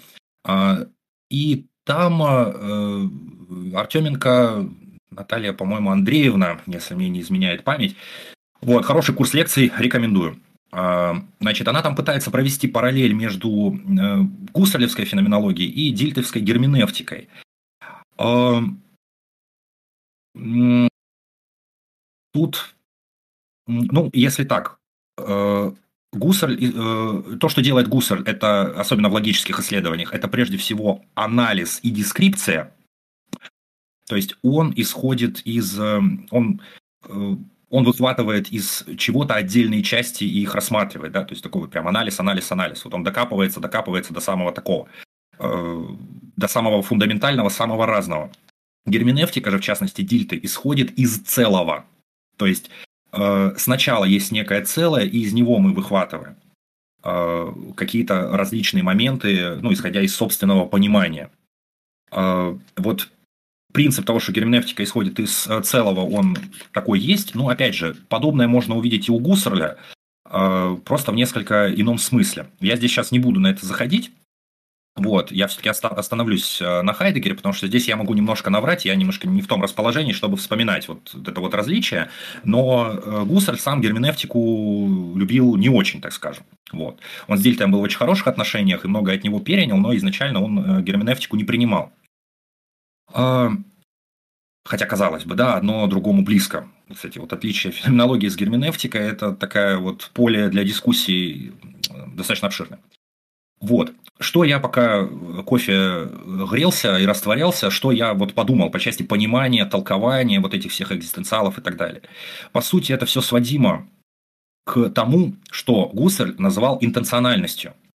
Вот. Э, ведь э, в феноменологии интенциональность как направленность на, да, то, что сознание всегда о чем-то, да, это фундаментальный принцип. И вот, вот это направлен, вот исследование характера этой направленности, исследование структур интенциональности как раз и составляет вот э, основ, ну, основную часть феноменологии, как минимум на этапе э, логических исследований у Гуссерля.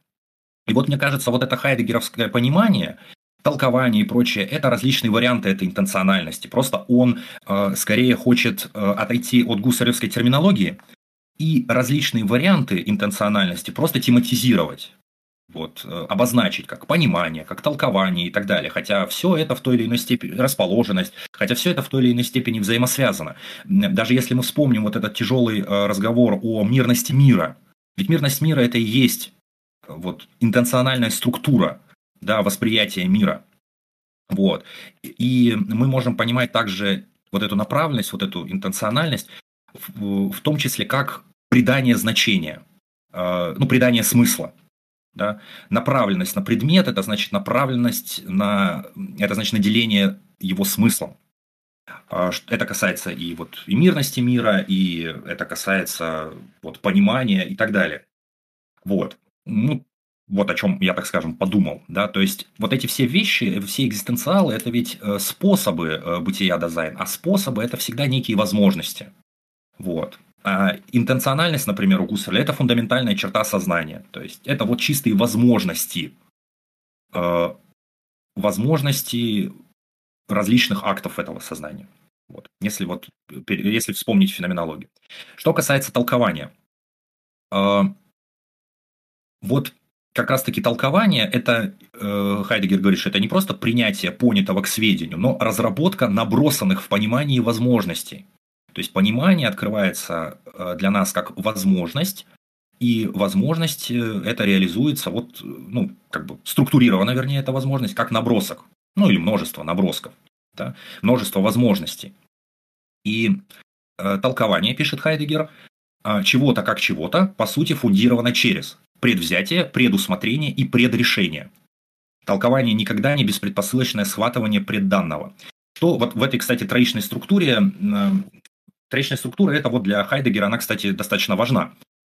Что значит предвзятие? А, это имеется в виду, да, опять же, толкование. Не обязательно э, толкование там, текста, не обязательно толкование там, там, священного какого-то текста, толкование каких-то мистических знаков, это толкование в самом широком смысле, то есть толкование мира, толкование вещей, толкование самого себя, э, философии, традиции и так далее. И ну, такой вот герменевтический э, термин. И вот что значит это предвзятие? Предвзятие обозначает, что нечто нами э, толкуется, понимается, понимается и толкуется, исходя из контекста, в котором оно находится. То есть э, нечто как бы вот нами пусть будет вычленяется из контекста. Вот лежит молоток на столе, вот мы предвзято к нему относимся как к молотку на столе, да, вот мы его как бы выделяем.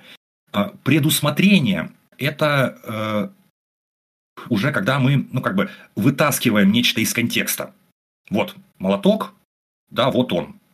А предрешение – это то, вот как раз как мы его можем использовать, скажем так. То есть вот у толкования, толкование всегда несет вот эту некую себе предструктуру. Да, то есть, чтобы что-то истолковывать, мы это находим в каком-то контексте, вычленяем это из контекста, обнаруживаем какие-то свойства чего-то и так далее, и мы предполагаем то, как мы этим а, будем пользоваться. А, с одной стороны, это такие вещи вполне себе герменевтические, да, отношение контекста, отношение части, вот, вопрос самой интерпретации и так далее. С другой стороны, здесь также вот есть такое э, некое феноменологическое э, понимание, некая феноменологическая структура. Э, вот, например, э, о чем, как вот Гуссер, например, пишет об этом. Например, мы берем какой-то объект, да, э, там вот кружка. Э, вот в терминах Хайдегера предвзятие, да, то есть мы кружка находится в каком-то контексте. У Гуссерля это называется горизонтом. То есть мы направляем свое внимание, казалось бы, на кружку, но изначально мы направляем внимание вообще на все в целом, на стол. Вот, мы видим, мы направляемся на кружку, мы видим, что она находится в каком-то контексте. Контекст самый может быть разный. Это не только, что она на столе, то, что она там в моей комнате, то, что она там что-то в себе содержит и так далее. То есть вот эти различные горизонты. Далее мы ее, вот по Хайдегеру, предусматриваем, мы ее вычленяем из контекста, и вот можем ее рассматривать со всех сторон. У это называется нюансирование. Да? Э, обш, обшатунг термины, вот нюанс, оттенок и так далее. Это значит, что мы ее как бы со всех сторон можем рассмотреть. И, э, но предрешение, вот, кстати, также означает вот уже следующее. Не только, не только как мы ее можем использовать, но и то, что нам, принципе-то, не всегда обязательно рассмотреть ее со всех сторон, чтобы понять, что это кружка. То есть мы схватили теоретически это как кружку, как некое целое. Мы ее вытащили из контекста, при этом контекст сохраняется. Но мы же знаем, что мы смотрим не на всю кружку, мы ее не схватываем как бы вот, глазами, например, целиком. Мы должны там, покрутиться, повертеться, видим плоское изображение и так далее. Но мы предполагаем, что не обязательно нам же целиком рассматривать. Мы предполагаем, что она содержит там дно, например, или боковые стороны и так далее. А, вот, я бы вот, может быть, э, вполне резонно интерпретировать вот эту хайдегеровскую структуру предвзятия, предусмотрения и предрешения вот именно таким образом. То есть толкование в данном случае, как и феноменологическое, вот, э, эйдетическое схватывание, предполагает схватывание чего-то целого. Целого, но при этом да, в э, определенном все-таки контексте. И э, толкование, вот как раз-таки, вот эти все, вот эти три момента, они, э, вот эти все действия, они собираются в то, что образует смысл. А Хайдегер вот вводит здесь свое понимание смысла. Он говорит о том, что, э, вот цитата, да, понятие смысла охватывает формальный каркас всего необходимо принадлежащего к тому, что артикулирует понимающее толкование. То есть, эйдетически мы схватили кружку как кружку. Вот. Э, в чем его смысл.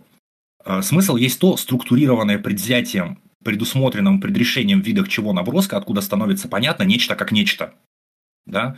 То есть э, мы, то есть смысл, как это, смысл вещи в самой вещи. То есть мы схватили кружку как кружку, в этом ее смысл. При этом, если мы подвергнем это анализу, да, мы скажем, что она в контексте, что у нее там есть дно, там дальше еще добавим, что это физический объект и так далее, и так далее. Вот. Или, например,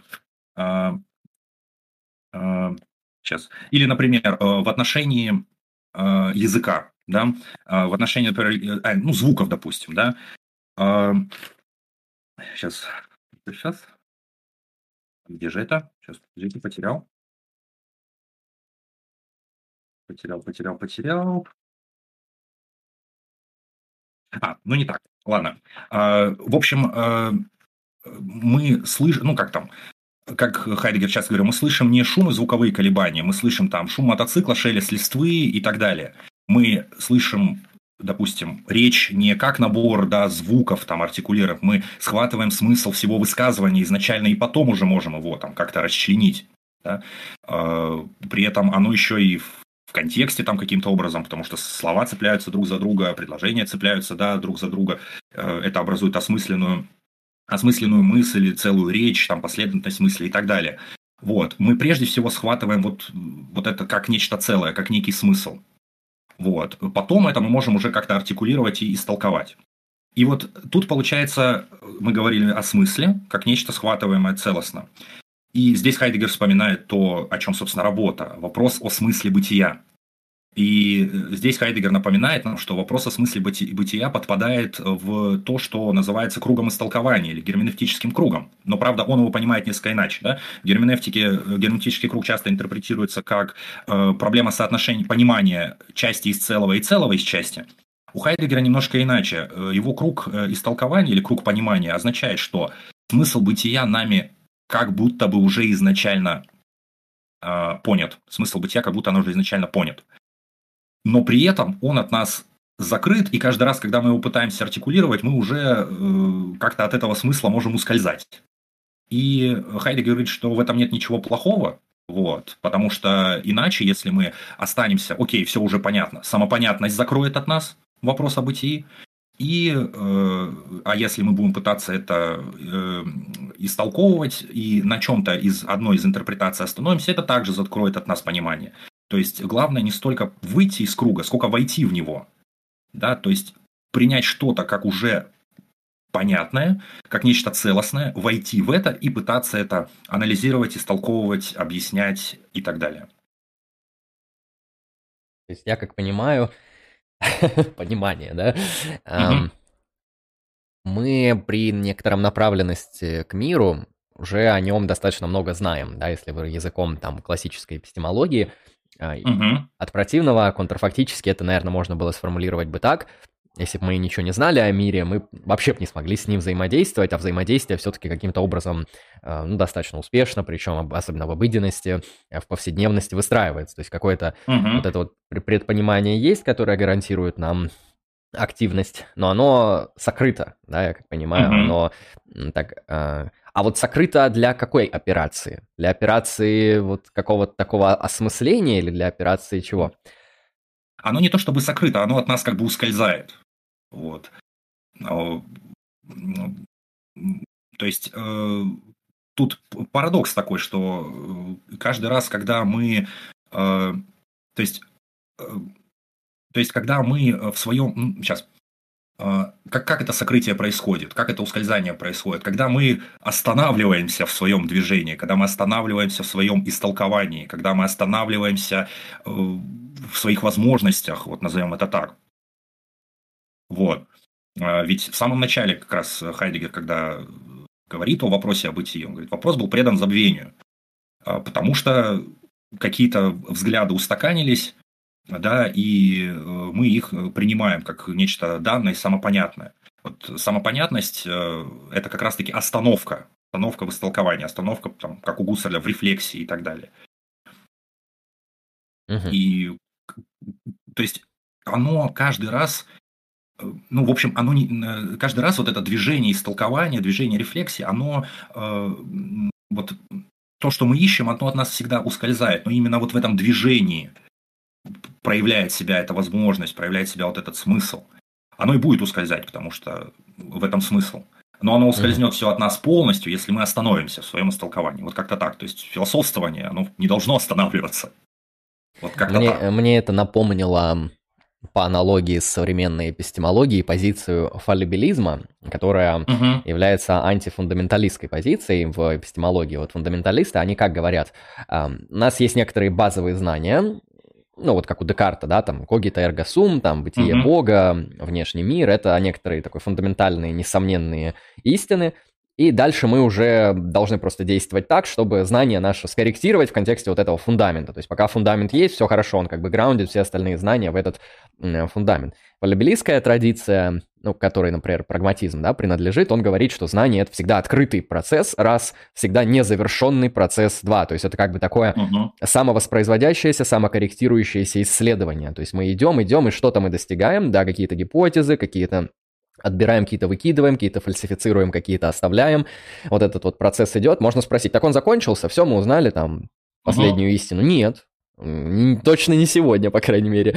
Э, можно ли сказать, что он зиждется на каких-то базовых фундаментальных данных, которые, несомненно, истины? Нет, он на таких не зиждется. Он вот как бы сам, он открытый, он может сам себя подрывать. Вот э, как вот эти uh-huh. научные парадигмы у Куна, которые просто да. сменяют друг друга через подрыв, э, да, а не через просто такую плавную смену, именно через революцию.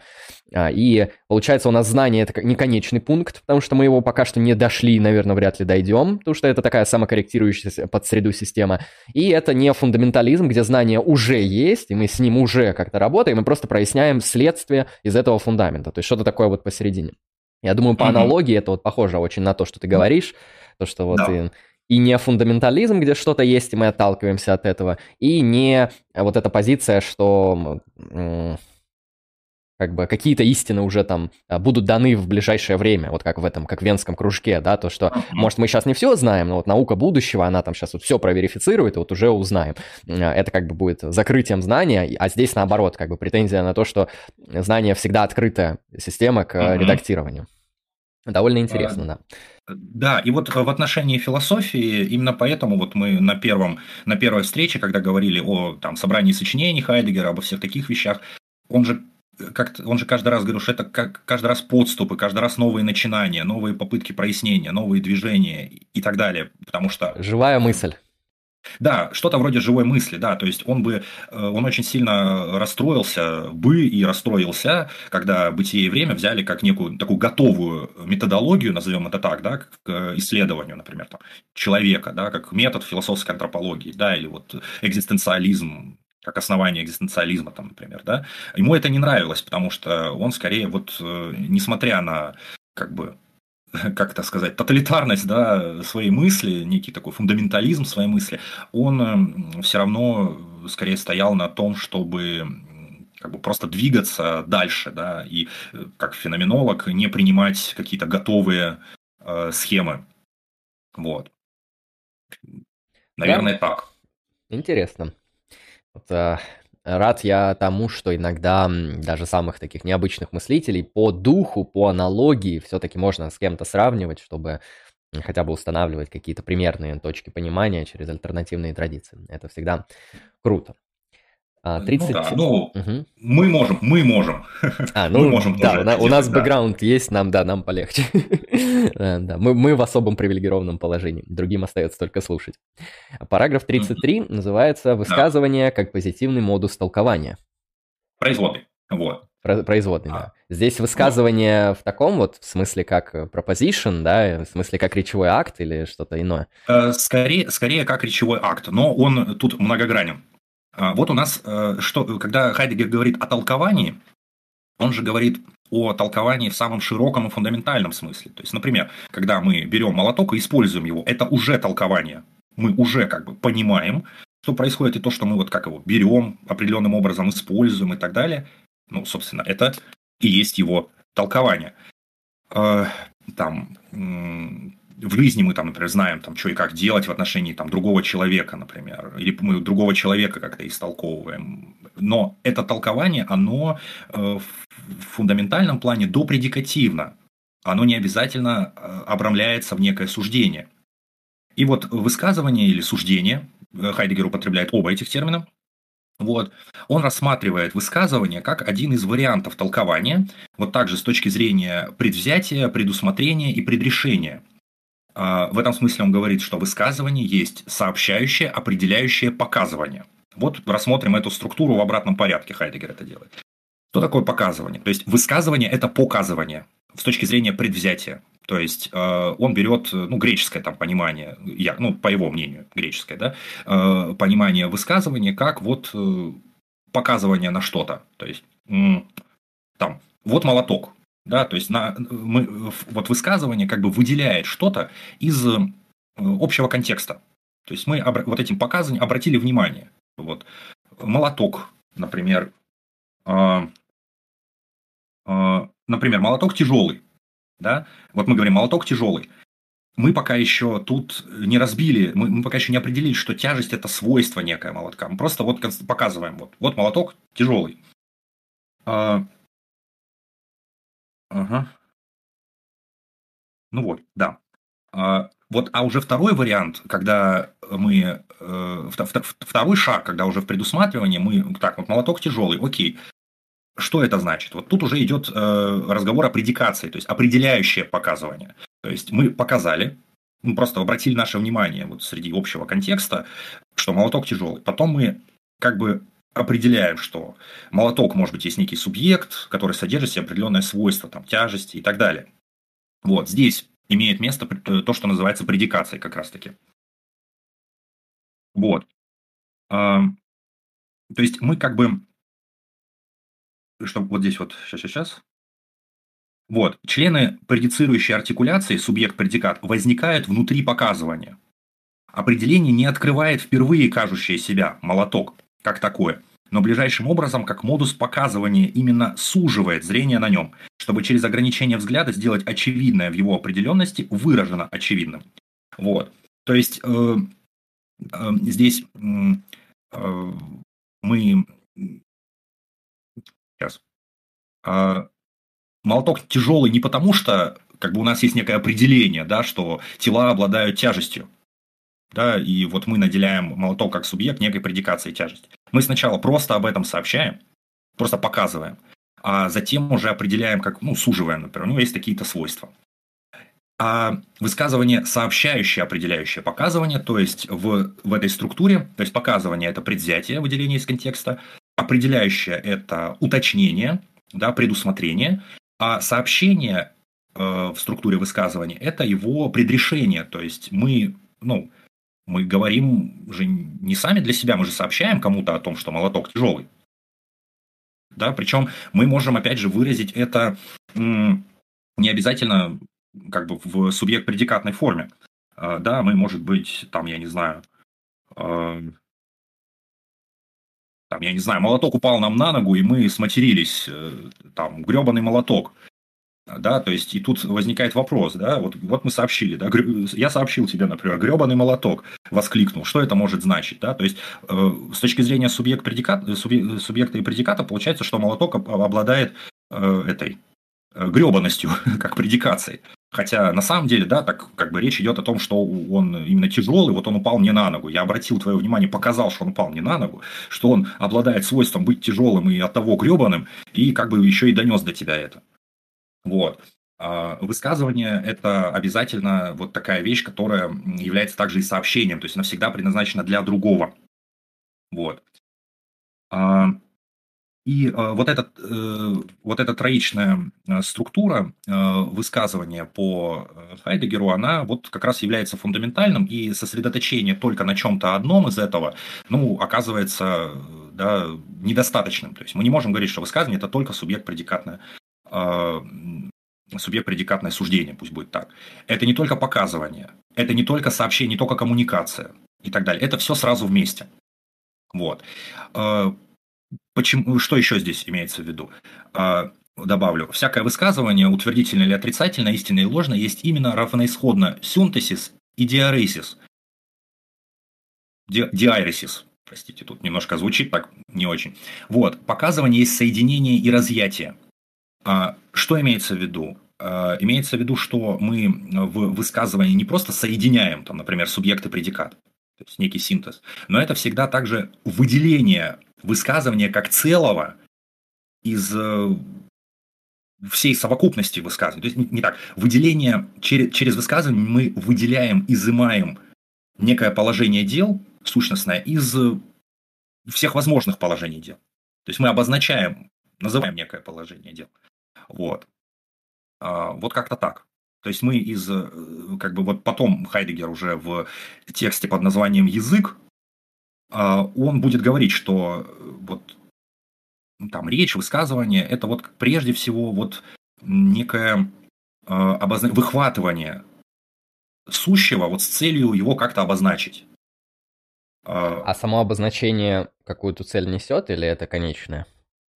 А, ну, не то что обозначить, выделить среди, ну, выделить как-то среди другого, означить, то есть придать вот какому-то, не знаю, положению дел смысл, вот когда мы об этом высказываемся. Наверное, как, э, наверное, так. Uh-huh. Ну, это похоже вполне себе на такую классическую философию языка, я бы даже сказал, что uh-huh. вот есть некоторый поток опыта, ну или поток вещей, их очень много, но мы через высказывание выделяем только какой-то конкретный. То есть речевой акт, он не может охватить все, э, хотя иногда да. хочется. Он охватывает всегда что-то конкретное. И если брать вот теорию Остина и Сёрля, то у них речевые да. акты, они очень богаты. То есть это не просто ну, не всегда это чисто дескрипция, да, как у позитивистов Именно. логических, а да. а так, такая большая конструкция. У Хайдегера, я как понимаю, этот учет присутствует здесь. А, да, то есть это, это, это, это немножко похоже, да, я вот плохо помню теорию речевых актов, но речь о том, что всякое высказывание – это не, не только дескрипция или не только дефиниция, это может быть также и, опять же, это сообщение или претензия на значимость, да, а, вот, это также, это просто может быть, э, ну, опять же, сообщение какого-то положения дела, но не обязательно там, может, не обязательно это претензия на значимость, в смысле претензии на истинность, да, а, вот. Ну да, то есть это сродни действию, нежели просто описанию да, такому теоретическому. Да, да, да, да. То есть, э, опять же, э, вот э, в каком смысле молоток тяжелый – это действие. То есть я высказываюсь об этом, то есть я высказываю свою, свою, претен... высказываю свою претензию на значимость, претензию на истинность, да, и чтобы каким-то образом, ну, не знаю, ну, например, на тебя воздействовать, вот я тебе говорю, вот молоток тяжелый, да, осторожно, там он тебе на ногу упадет. А, и вот эти все компоненты высказывания, вот насколько я знаю, да, вот э, у Остина в том числе прослеживаются, если я правильно это помню. Ну да, у него разные речевые акты. Он там большую классификацию лингвистическую дает, это потом ушло в лингвистическую прагматику. Ну, суть угу, примерно да. схожая, да, то, что именно речевой акт это, ну, так скажем так, есть некоторые речевые акты, которые дескрипции, да, но это вообще редкая ситуация, то есть э, да. такими чистыми дескрипциями даже, наверное, в научной практике мы не очень часто-то и пользуемся, а, хотя казалось, что язык, он изначально дескриптивный, да, в классической философии. Mm-hmm. И тут как бы такой поворот, что мы именно речевыми актами живем. То есть это часть нашей да. активности, так же, как мы поднимаем руки, надеваем одежду, готовим еду, произносим речевые акты. Это все в одном списке с там другими действиями, там, не знаю, заводим машину, нажимаем кнопку лифта. То есть да. это, это не что-то, что нас поднимает на какой-то там особый альтернативный уровень, это такой же элемент вот этой всей активной там реальности просто. Да. А, кстати, такой вот э, историко-философский факт.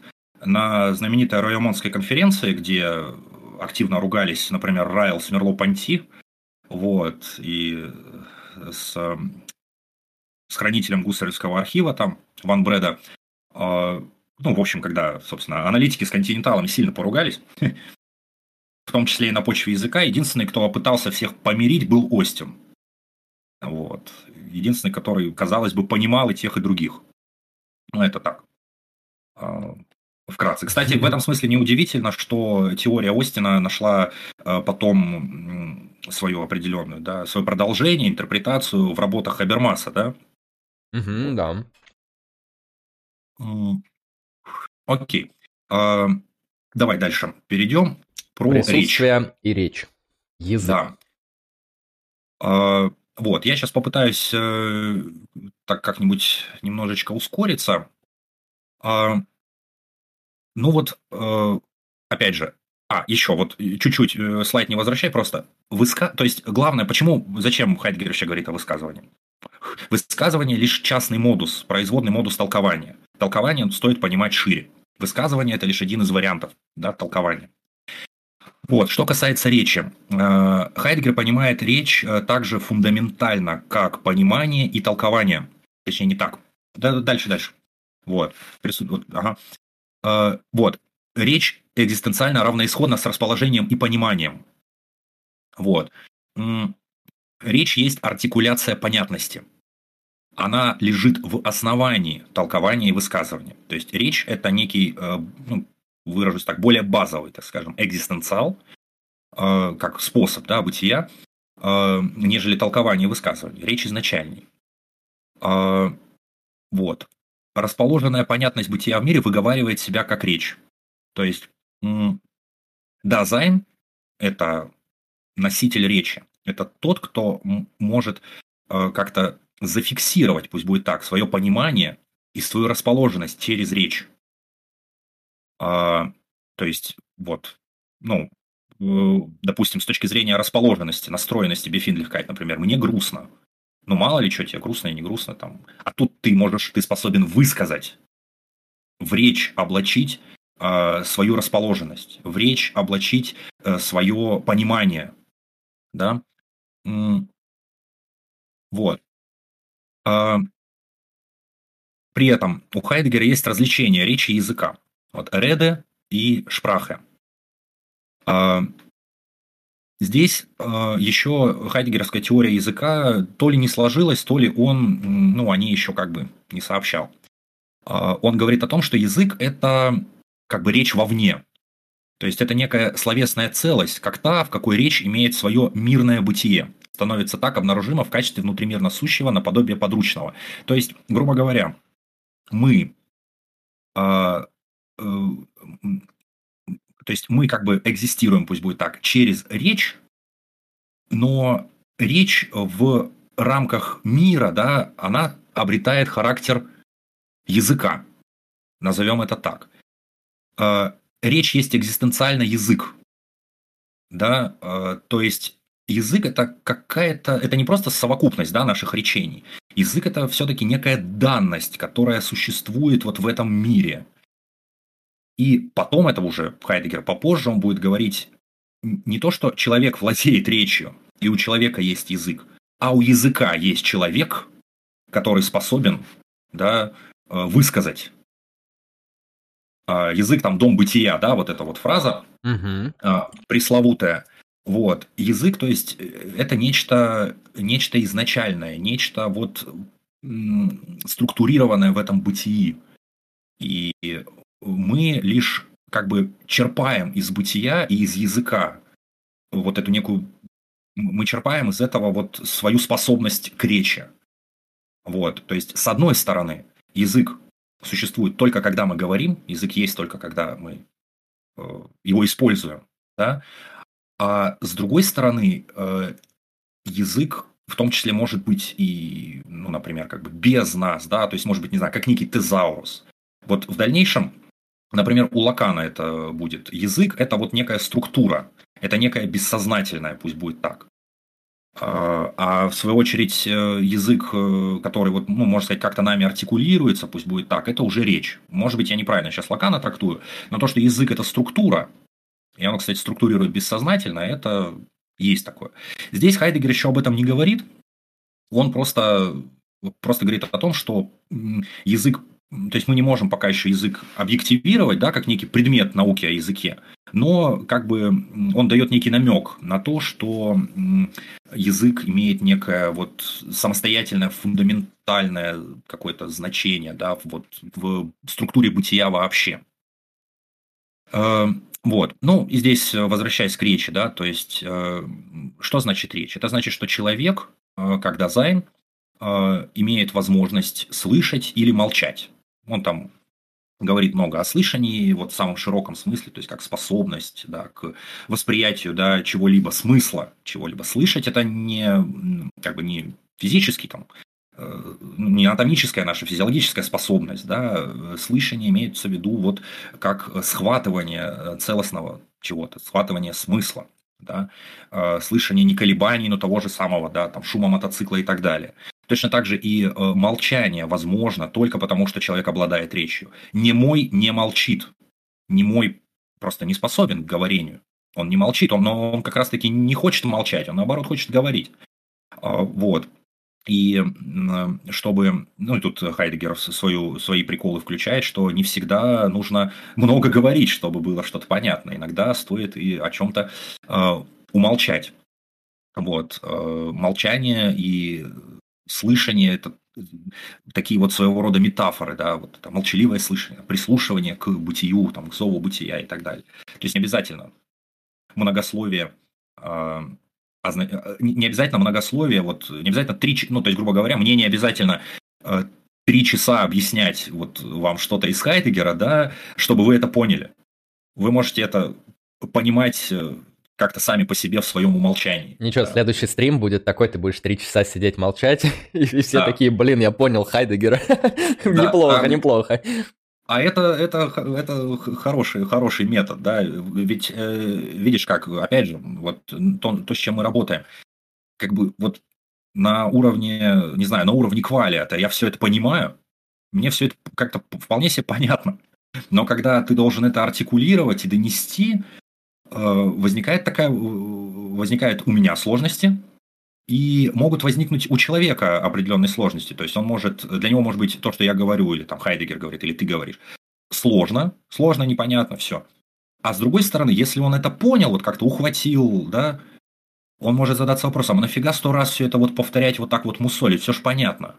Да, вот тут такой, опять такой круг понимания своего рода. Да. В этом Хайдегер одновременно и прост, потому что он пытается нас направить на простоту, на вот это простое.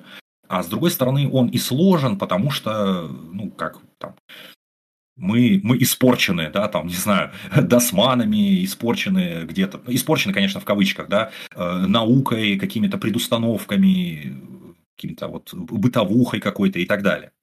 Э, как раз вот это обратиться к какому-то изначальному пониманию э, порой гораздо сложнее. Вот. А, очень в этом смысле очень многие люди, опять же, которые далеки от философии, когда они с ней сталкиваются, они вот как раз задаются вопросом, блин, тут все понятно. Это все понятно. Зачем очевидно, из простых нафига? вещей делать сложные? Да, да, да, да. Зачем? Да? Вот. А с другой стороны, тут э, можно как-то э, и Хайдегера сюда приплести, а с другой стороны, э, молчание может означать, да, вот это сосредоточенное понимание и внятие, а с другой стороны, молчание может быть с точки зрения там Дасмана, например, да, намеренное сокрытие чего-то. То есть молчание как успокоение в понятности вот в этой. Вот. Нам же что-то понятно, да, нам понятно, но оно с точки зрения философии все равно всегда должно нас тревожить. Вот. Самопонятное, оно, э, оно проблематично, так скажем, да, с точки зрения там, философии, феноменологии и так далее. Вот. Поэтому оно должно нас всегда тревожить и вот заставлять нас вот либо молча об этом думать, либо постоянно об этом говорить. Вот так. Ага. И, ну, в завершении, то есть речь это, это как бы экзистенциал, который, э, ну, э, который фундаментален для события с другими.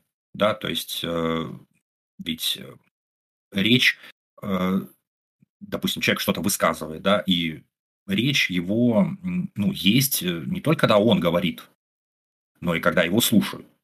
Вот в таком смысле. Подробнее об этом э, можно почитать у позднего Хайдегера.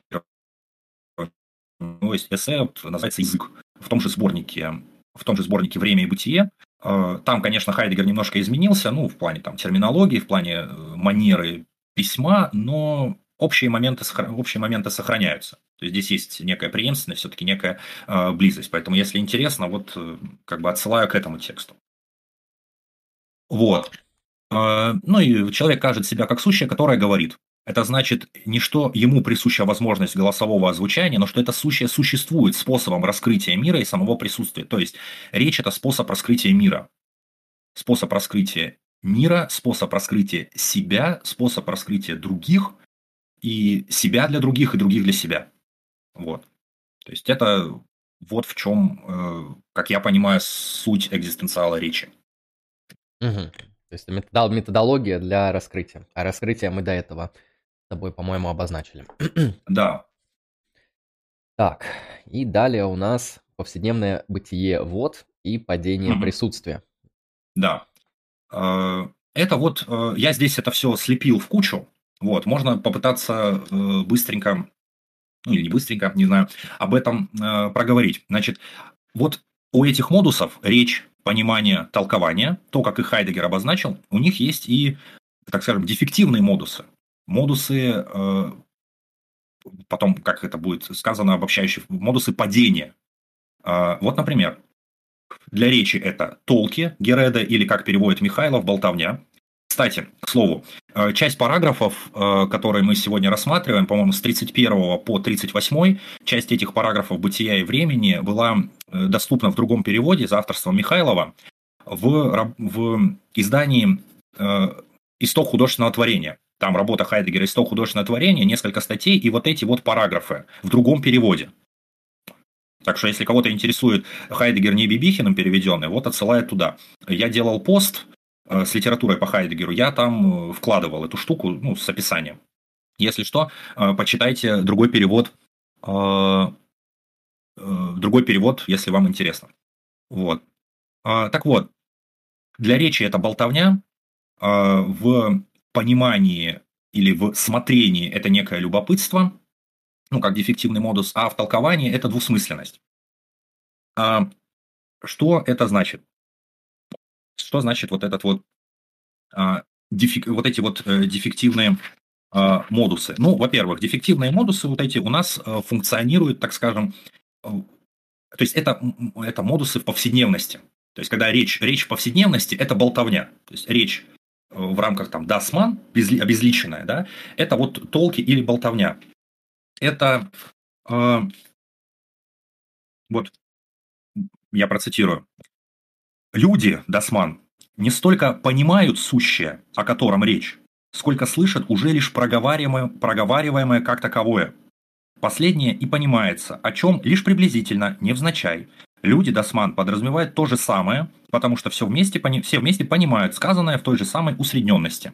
То есть болтовня, вот э, болтовня это когда мы, так скажем, э, ну, как-то, не знаю, просто вот общаемся между собой, да, не вникая вот в какой-то смысл, не, э, не знаю, что понимаем мы в действительности, да, о чем мы говорим. То есть, когда там, там я даже не знаю, ну вот мы, мы с тобой там, я не знаю, с, с точки зрения кого-то нахватались умных слов, да, и вот, казалось бы, можем с тобой вот э, поговорить, э, что-то там повыстраивать э, какую-то дискуссию, и, и кто-то может в эту дискуссию подключиться, будучи не в теме, и вроде как он тоже там нахватался словесного аппарата, вот он вроде тоже в теме, вроде тоже философ. Вот, хотя он не понимает. И мы и мы в какой-то степени тоже где-то наше понимание там нарушается, мы используем какие-то клише, да, в, в нашей речи какие-то клише из уч, учебников, например, истории, философии. Вот, да, вот учебники по истории, по философии – это как раз-таки вот э, дефективный модус э, книг по философии, это болтовня, это вот усредненность вот это своего рода. Вот. Э, я бы даже э, это интерпретировал, не интерпретировал, а вот пример. Наверное, многие слышали, знают, вот был такой социолог Маршал Маклюэн, у него есть работа «Понимание медиа». И вот у него есть известная цитата «Медиа is the message». А, суть не в смысле сообщения, суть в самом сообщении.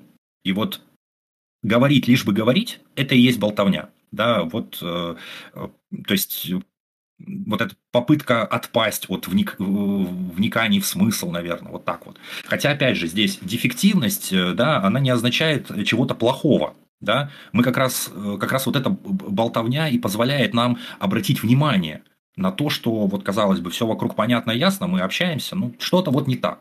И это может обратить наш взор как раз к подлинному э, пониманию речи, например. А, вот. Вот. А, речь, принадлежащая к сущностному бытийному устройству присутствия, ну, речь как экзистенциал, и образующая его разомкнутость. То есть речь – это речь э, образует открытость. Мы открываем себя навстречу сущему, и сущее открываем, сущее открывается для нас, э, когда мы о нем говорим. Вот. Э, речь имеет возможность стать болтовней, и в этом качестве не столько держать бытие в мире открытым, в членораздельной понятности, но замкнуть его и скрыть внутримирно сущего. Для этого не надо намерение обмануть.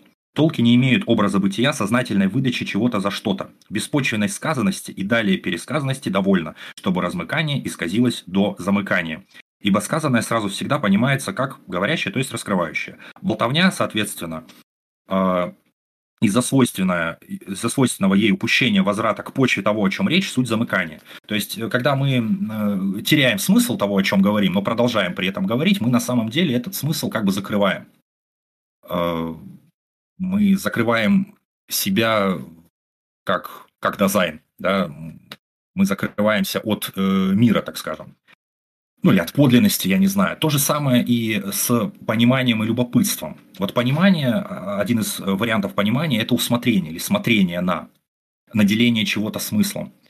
Вот, а любопытство возникает, когда нам, э, когда мы когда нам кажется, что нечто понятно, вот мы посмотрели на это, посмотрели на это, это поверхностные взгляды на разные вещи.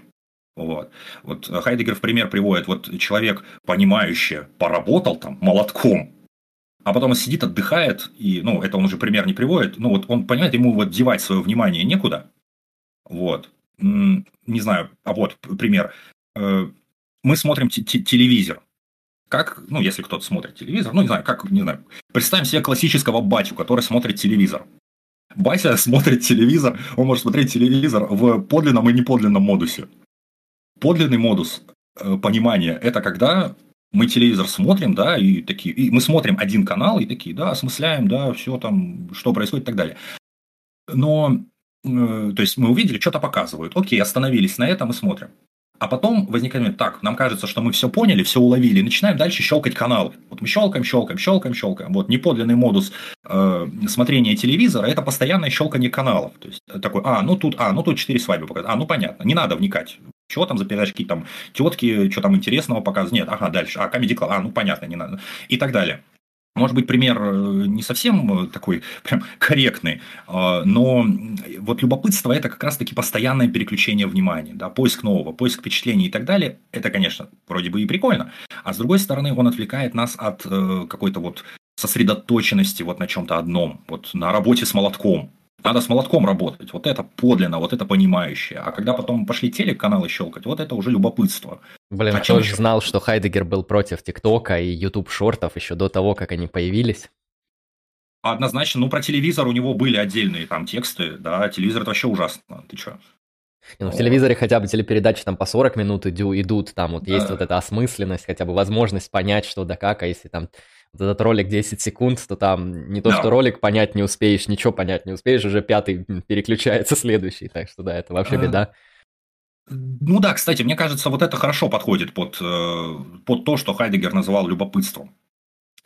А, то есть вот это что там, что там, что там, там. То есть э, это как вот любопытный человек, это вот такой вот у него персонаж, наверное, который вот за все везде в теме, вот он, как Дасман вот этот вот, он тут болтовню всякую наслушался и такой, а, вот тут вот это, вот это, вот это надо, вот это, вот это. То есть не сосредоточенный на чем-то одном, рассеянный, как бы, как бы распыленный на разные вещи, на разные вот какие-то направления. Вот. Точно так же э, с толкованием. Ведь толкование в своем подлинном модусе – это не прекращающийся процесс, мы уже говорили, да, это вот это движение по кругу постоянное. А в свою очередь, когда вот кажется, что окей, а что там толковать, все и так понятно. Возникает вот эта двусмысленность. Оно понятно, а действительно ли оно понятно? То есть это аналогию приведу э, с Парменидом. У Парменида как это, путь истины, алетея, и путь мнения или доксы. Ну, понятно, что греческая докса означает не просто мнение, да, как вот мы сейчас понимаем мнение, а скорее некая убежденность, некая установка, предустановка. И вот э, у Парменида написано, что люди, ведомые доксы, ведомые мнениями, ходят о двух головах. То есть они вроде в чем-то убеждены, они вроде на этом стоят, но в то же время э, нельзя сказать с уверенностью в том, что это окончательная истина. А, сейчас. А, все выглядит так, словно подлинно понято, схвачено и проговорено, а по сути все же нет. Или выглядит не так, а по сути все же да. А, двусмысленность касается не только распоряжения манипулирования доступным для употребления и пользования, она утвердилась уже в понимании как способности быть, в способе набрасывания и задания возможности присутствия. А, мгм. А, вот, то есть, э, как бы двусмысленность как еще получается? Вот когда мы в своем толковании, да, останавливаемся на чем-то, э, мы в чем-то убеждены. Вот у нас некая докса, предположим. Но, ну, у нас есть некое мнение. Но тут мы узнаем, что кто-то это мнение, например, не разделяет. И мы оказываемся в, в такой ситуации. Так, мы считали, что это истина, а оно не истина. Да? Так, так, как в итоге быть? Тут двусмысленность, оно также, это можно, вот как, вот эта самопонятность в ее многозначности, да, вот нам вроде бы все понятно, но другие же думают иначе. Ну, как так? Вот. А суть в том, что просто докса, как нечто застывшее, оно всегда имеет э, возможность быть и не истиной. Вот. Про хайдегерскую теорию истины мы поговорим потом. Вот. Но здесь, э, прежде всего, вот это имеется в виду. Вот, э, это как, э, например, как это, античные скептики, например, как решали проблему. Они такие, так, у нас есть два, как минимум, там, толкования ну, две философии, например, у нас есть стоицизм и эпикуризм, да, так, у нас есть два взгляда на один и тот же вопрос, следовательно, ни один из них не верен, там, мы там забьем на это все и умолчим. Вот. Э, в какой-то степени э, здесь э, вот эта двусмысленность это и означает. Вот. Она возникает, когда вот происходит остановка в толковании. Вот все это, толки любопытства, двусмысленность, это все варианты падения присутствия, падения дизайн. То есть это частные такие вот случаи. Ну вот можно на следующий переключить, уже последний слайд. Падение и брошенность. Да. Ага. А, вот все вот эти вот варианты, то есть, ну, болтовня, любопытство и прочее, Хайдегер их э, вот э, использует вот как отзеркаливание, да, вот речи, понимания и толкования. А на самом деле все вместе это, э, все вместе это то, что возникает из-за падения Верфален. А Падение – это перевод Бибихина. Вот. Падение – основообраз бытия повседневности. А, падение также можно понимать, это Верфалин, как распад, падение в, ну там падение, не знаю, ну в Дасман пусть будет, ну, так вот выразимся, от падения от подлинности, например, и так далее. В переводе Михайлова он использует слово обреченность. А, ну не знаю, насколько здесь это подходит, но э, имеется в виду, что Э, вот это верфален, падение, вот как раз-таки э, означает возможность, наверное, да, одну из возможностей, да, дизайн э, как-то вот остановиться, успокоиться, то есть бытие, то есть дизайн захвачено миром, оно захвачено, мы, мы захвачены вещами, мы захвачены другими, Э, захвачены там самим собой и так далее, оно нас э, как бы в себя вот утаскивает. Бытие в мире соблазнительно, да, пишет Хайдегер. Э, в то же время, когда мы в своем падении, в своем вот этой обреченности, ну пусть будет так, останавливаемся, не знаю, в своем движении, да, вот мы э, не пытаемся вникнуть в смысл, в смысл э, речи, нам достаточно болтовни, э, или там нам достаточно просто переключать каналы, нам достаточно любопытства, это хорошо, это успоко, успокоительно, да, самоуспокоительно падение, вот, нам комфортно в этом, но при этом оно, отчуждает, оно отчуждающее, то есть оно отчуждает нас от самих себя. Ну, я даже не знаю, там, как это, ну, не знаю, хороший ли будет пример. Ну да, вместо того, чтобы листать ТикТоки, может быть, самому завести, например, да? Вот, э, то есть э, э, падение – это некая пассивность, да? И плюс при этом мы утрачиваем сами себя и запутываемся сами в себе. Мы запутываемся среди других людей, мы не знаем, кто из них кто, мы не знаем, кто мы и что мы, и зачем мы. Вот эта вот, вот эта вот погруженность в мир, в вещи, в, в других людей. Вот, мы утрачиваем, мы тем самым вот за счет этого падения как бы утрачиваем себя, утрачиваем, как-то распадаемся, э, теряем, я не знаю, себя и так далее. Мы становимся как все, как все остальные. Мне кажется, это еще раз здесь э, ницшевский последний человек. Вот, потому что нам спокойно, нам хорошо, да, э, как это, истина найдена нами, говорят последние люди и моргают. Мы счастливы, да, мы нашли счастье, говорят последние люди и моргают. Э, а моргание здесь, э, ну, Хайдегер потом в двухтомнике Ницше, моргание он интерпретирует как вот все-таки некую ложь. То есть, с одной стороны, ну, мы живем, вот, вот как ты говорил, как философ живет, да, вот хорошо вроде, да, там и денежка есть, и кушать что есть, и работа есть, и вроде не напряжно и так далее, вроде бы все нормально. Счастье найдено нами, да, и, но мы при этом моргаем, потому что иной раз мы э, иной раз мы в этом чем-то можем сомневаться. Можем испытывать страх или, например, экзистенциальный ужас, да, то есть выпадаете за счет этого из повседневности, вот какие-то пограничные пусть будет состояния, и в этих состояниях мы не будем спокойны, да, мы, мы должны будем, там, я не знаю, совершить какой-то выбор экзистенциальный и так далее. Э, вот что здесь имеется в виду. Но при этом, опять же, не стоит понимать вот это падение Верфален как что-то негативное, говорит об этом Хайдегер. В этом падении мы как раз и обнаруживаем себя. То есть, э, вот падение как бытийный модус э, бытия в представляет скорее важнейший довод за экзистенциальность присутствия. Падение дело идет ни о чем другом, как об умении быть в мире, хотя и в модусе несобственности. Присутствие может падать только потому, что дело для него идет о понимающе расположенном бытие в мире. И наоборот, собственная экзистенция есть не то, что парит над падающей обыденностью, но экзистенциально она есть лишь модифицированное овладение последней. Э, то есть, э, я бы так сказал, что э, дас, ну вот, бытие людей, да, дасман, неподлинность, пусть будет так, вот это падение Верфален, это вот это то, что, в чем мы суть в рамках повседневности. Но когда мы как будто бы чувствуем, это уже моя интерпретация, но если мы в рамках этого чувствуем, что здесь что-то не так, и ставим вот эту самопонятность, самоуспокоенность, вот это все под вопрос, вот эту уравнивание, серединность, повседневность, когда мы ставим это под вопрос, это может навести нас как раз-таки на вопрос о смысле бытия, например. Это может увести нас на там, философию, в какое-то там творчество там, и так далее. Да? Э, вот. И мы тем самым как бы модифицируем вот это неподлинное бытие, модифицируем вот это падение. Вот. И то есть мы в мир брошены, заброшены.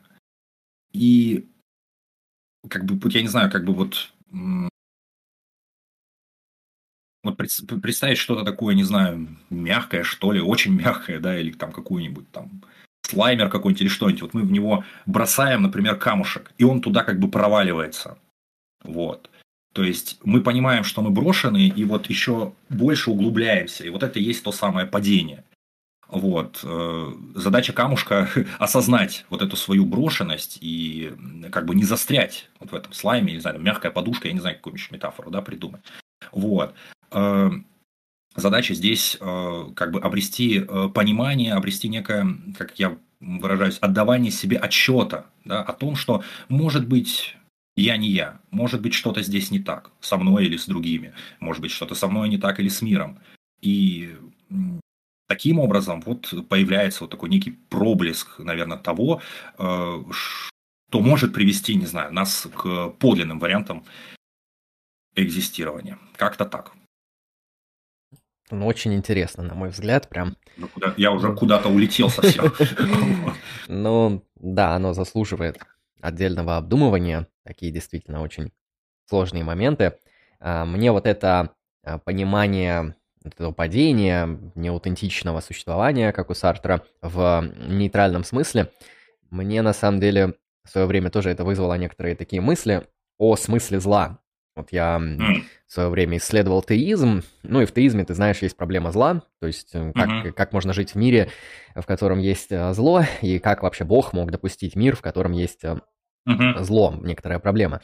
И один из экзистенциальных ответов для меня был такой, что э, зло помогает нам понять добро. То есть, как бы вот этот выход э, в мир зла, да, умышленный, кстати, иногда, знаешь, такой инфернальный, злобный, сатанинский, может быть, в кавычках, он позволяет по-настоящему узнать мир добра, да, мир блага, мир Бога, а, мир а, его э, совершенства, как бы на таком большом контрасте. И вот, мне кажется, некоторая такая аналогичная параллель здесь может быть тоже нами обнаружена, потому что здесь изначально вот эти категории а, там, падения и непадения, они нейтральны в моральном смысле, они не говорят о, о том, должно нам делать это или нет. Это просто некоторая форма того, как может с нами случаться, но зачем это так? Почему, может быть, это плохо, что с нами такое случается. Mm-hmm. И вот, мне кажется, один из ответов может быть такой, что вот э, в контексте падения, да, чем больше мы уходим от себя, тем больше мы можем понять, кто мы такие, чтобы к этому себе да. все-таки э, вернуться, если нам это окажется важным, необходимым и надобным.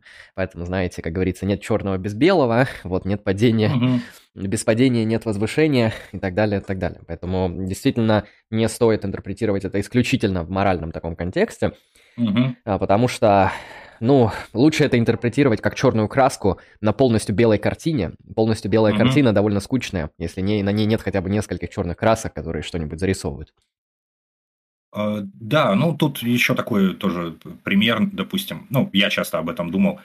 Вот часто очень, зачем мы куда-то уезжаем? Да, мы уезжаем для того, чтобы вернуться. А, да, чтобы там, вспомнить мы... дом, в котором мы да. всегда.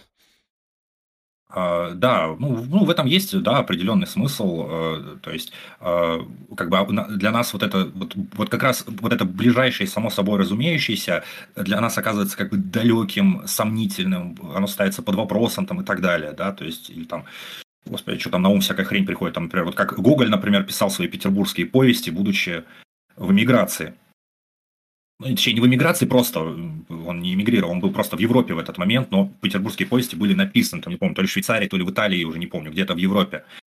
А, точно так же можно, ну, студентам был хороший всегда пример, то есть вот там, когда студент вот заканчивает школу, да, ну, еще не студент, да, вот когда человек заканчивает школу, вот, ну, знает ли он, кто он, что он и зачем он, да, вот знает ли он еще себя самого, ну, вроде бы как знает, но опять же, он каждый раз есть некая возможность, да?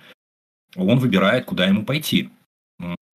И далеко не все знают, куда им идти. И я, и, ну, это частично мой личный опыт из общения со студентами. Почему вы пошли там на какую-то такую специальность? Кто-то отвечает осознанно, кто-то там, допустим, там династия у кого-то, предположим, врачей или юристов. Да? Э, опять же, вопрос, насколько подлинно это выбор человека, но вот. Либо просто там мама сказала, там, или папа говорит, вот профессия перспективная какая-нибудь. Вот. Э, и, и человек пошел. И вот возможно, вполне возможно, именно вот поучившись на том, что не его, только вот это откроет ему подлинную возможность. Потому что, э, вот если я о себе думаю, о себе подумать, э, я не знаю, если бы я сразу пошел, например, на философию, ну, было бы ли это так, как оно в итоге сейчас сложилось? Потому что я же как бы, когда-то на экономиста учился. Вот. И вот там я как раз обнаружил собственное падение и неподлинность если так выразиться. Э, вот. И потом пошел по другому пути. Ну, опять же, не, не сразу на философию, там, на истфак, но тем не менее. Вот. И, может быть, вот это и нужно было э, мне для того, чтобы вот открылось. Вот. Не факт, что идя на философию изначально, у меня бы все сложилось таким вот образом, как сложилось сейчас. Да, это уже вопрос личной экзистенциальной работы. Это понимание всегда глубоко интересно. Сейчас я на донат да. отреагирую. А, спасибо, архижрец Денис Караев за 51 рубль с покрытием комиссии. Благодарю. С комментарием «Спасибо за прояснение Хайдегера». Пожалуйста, стараемся.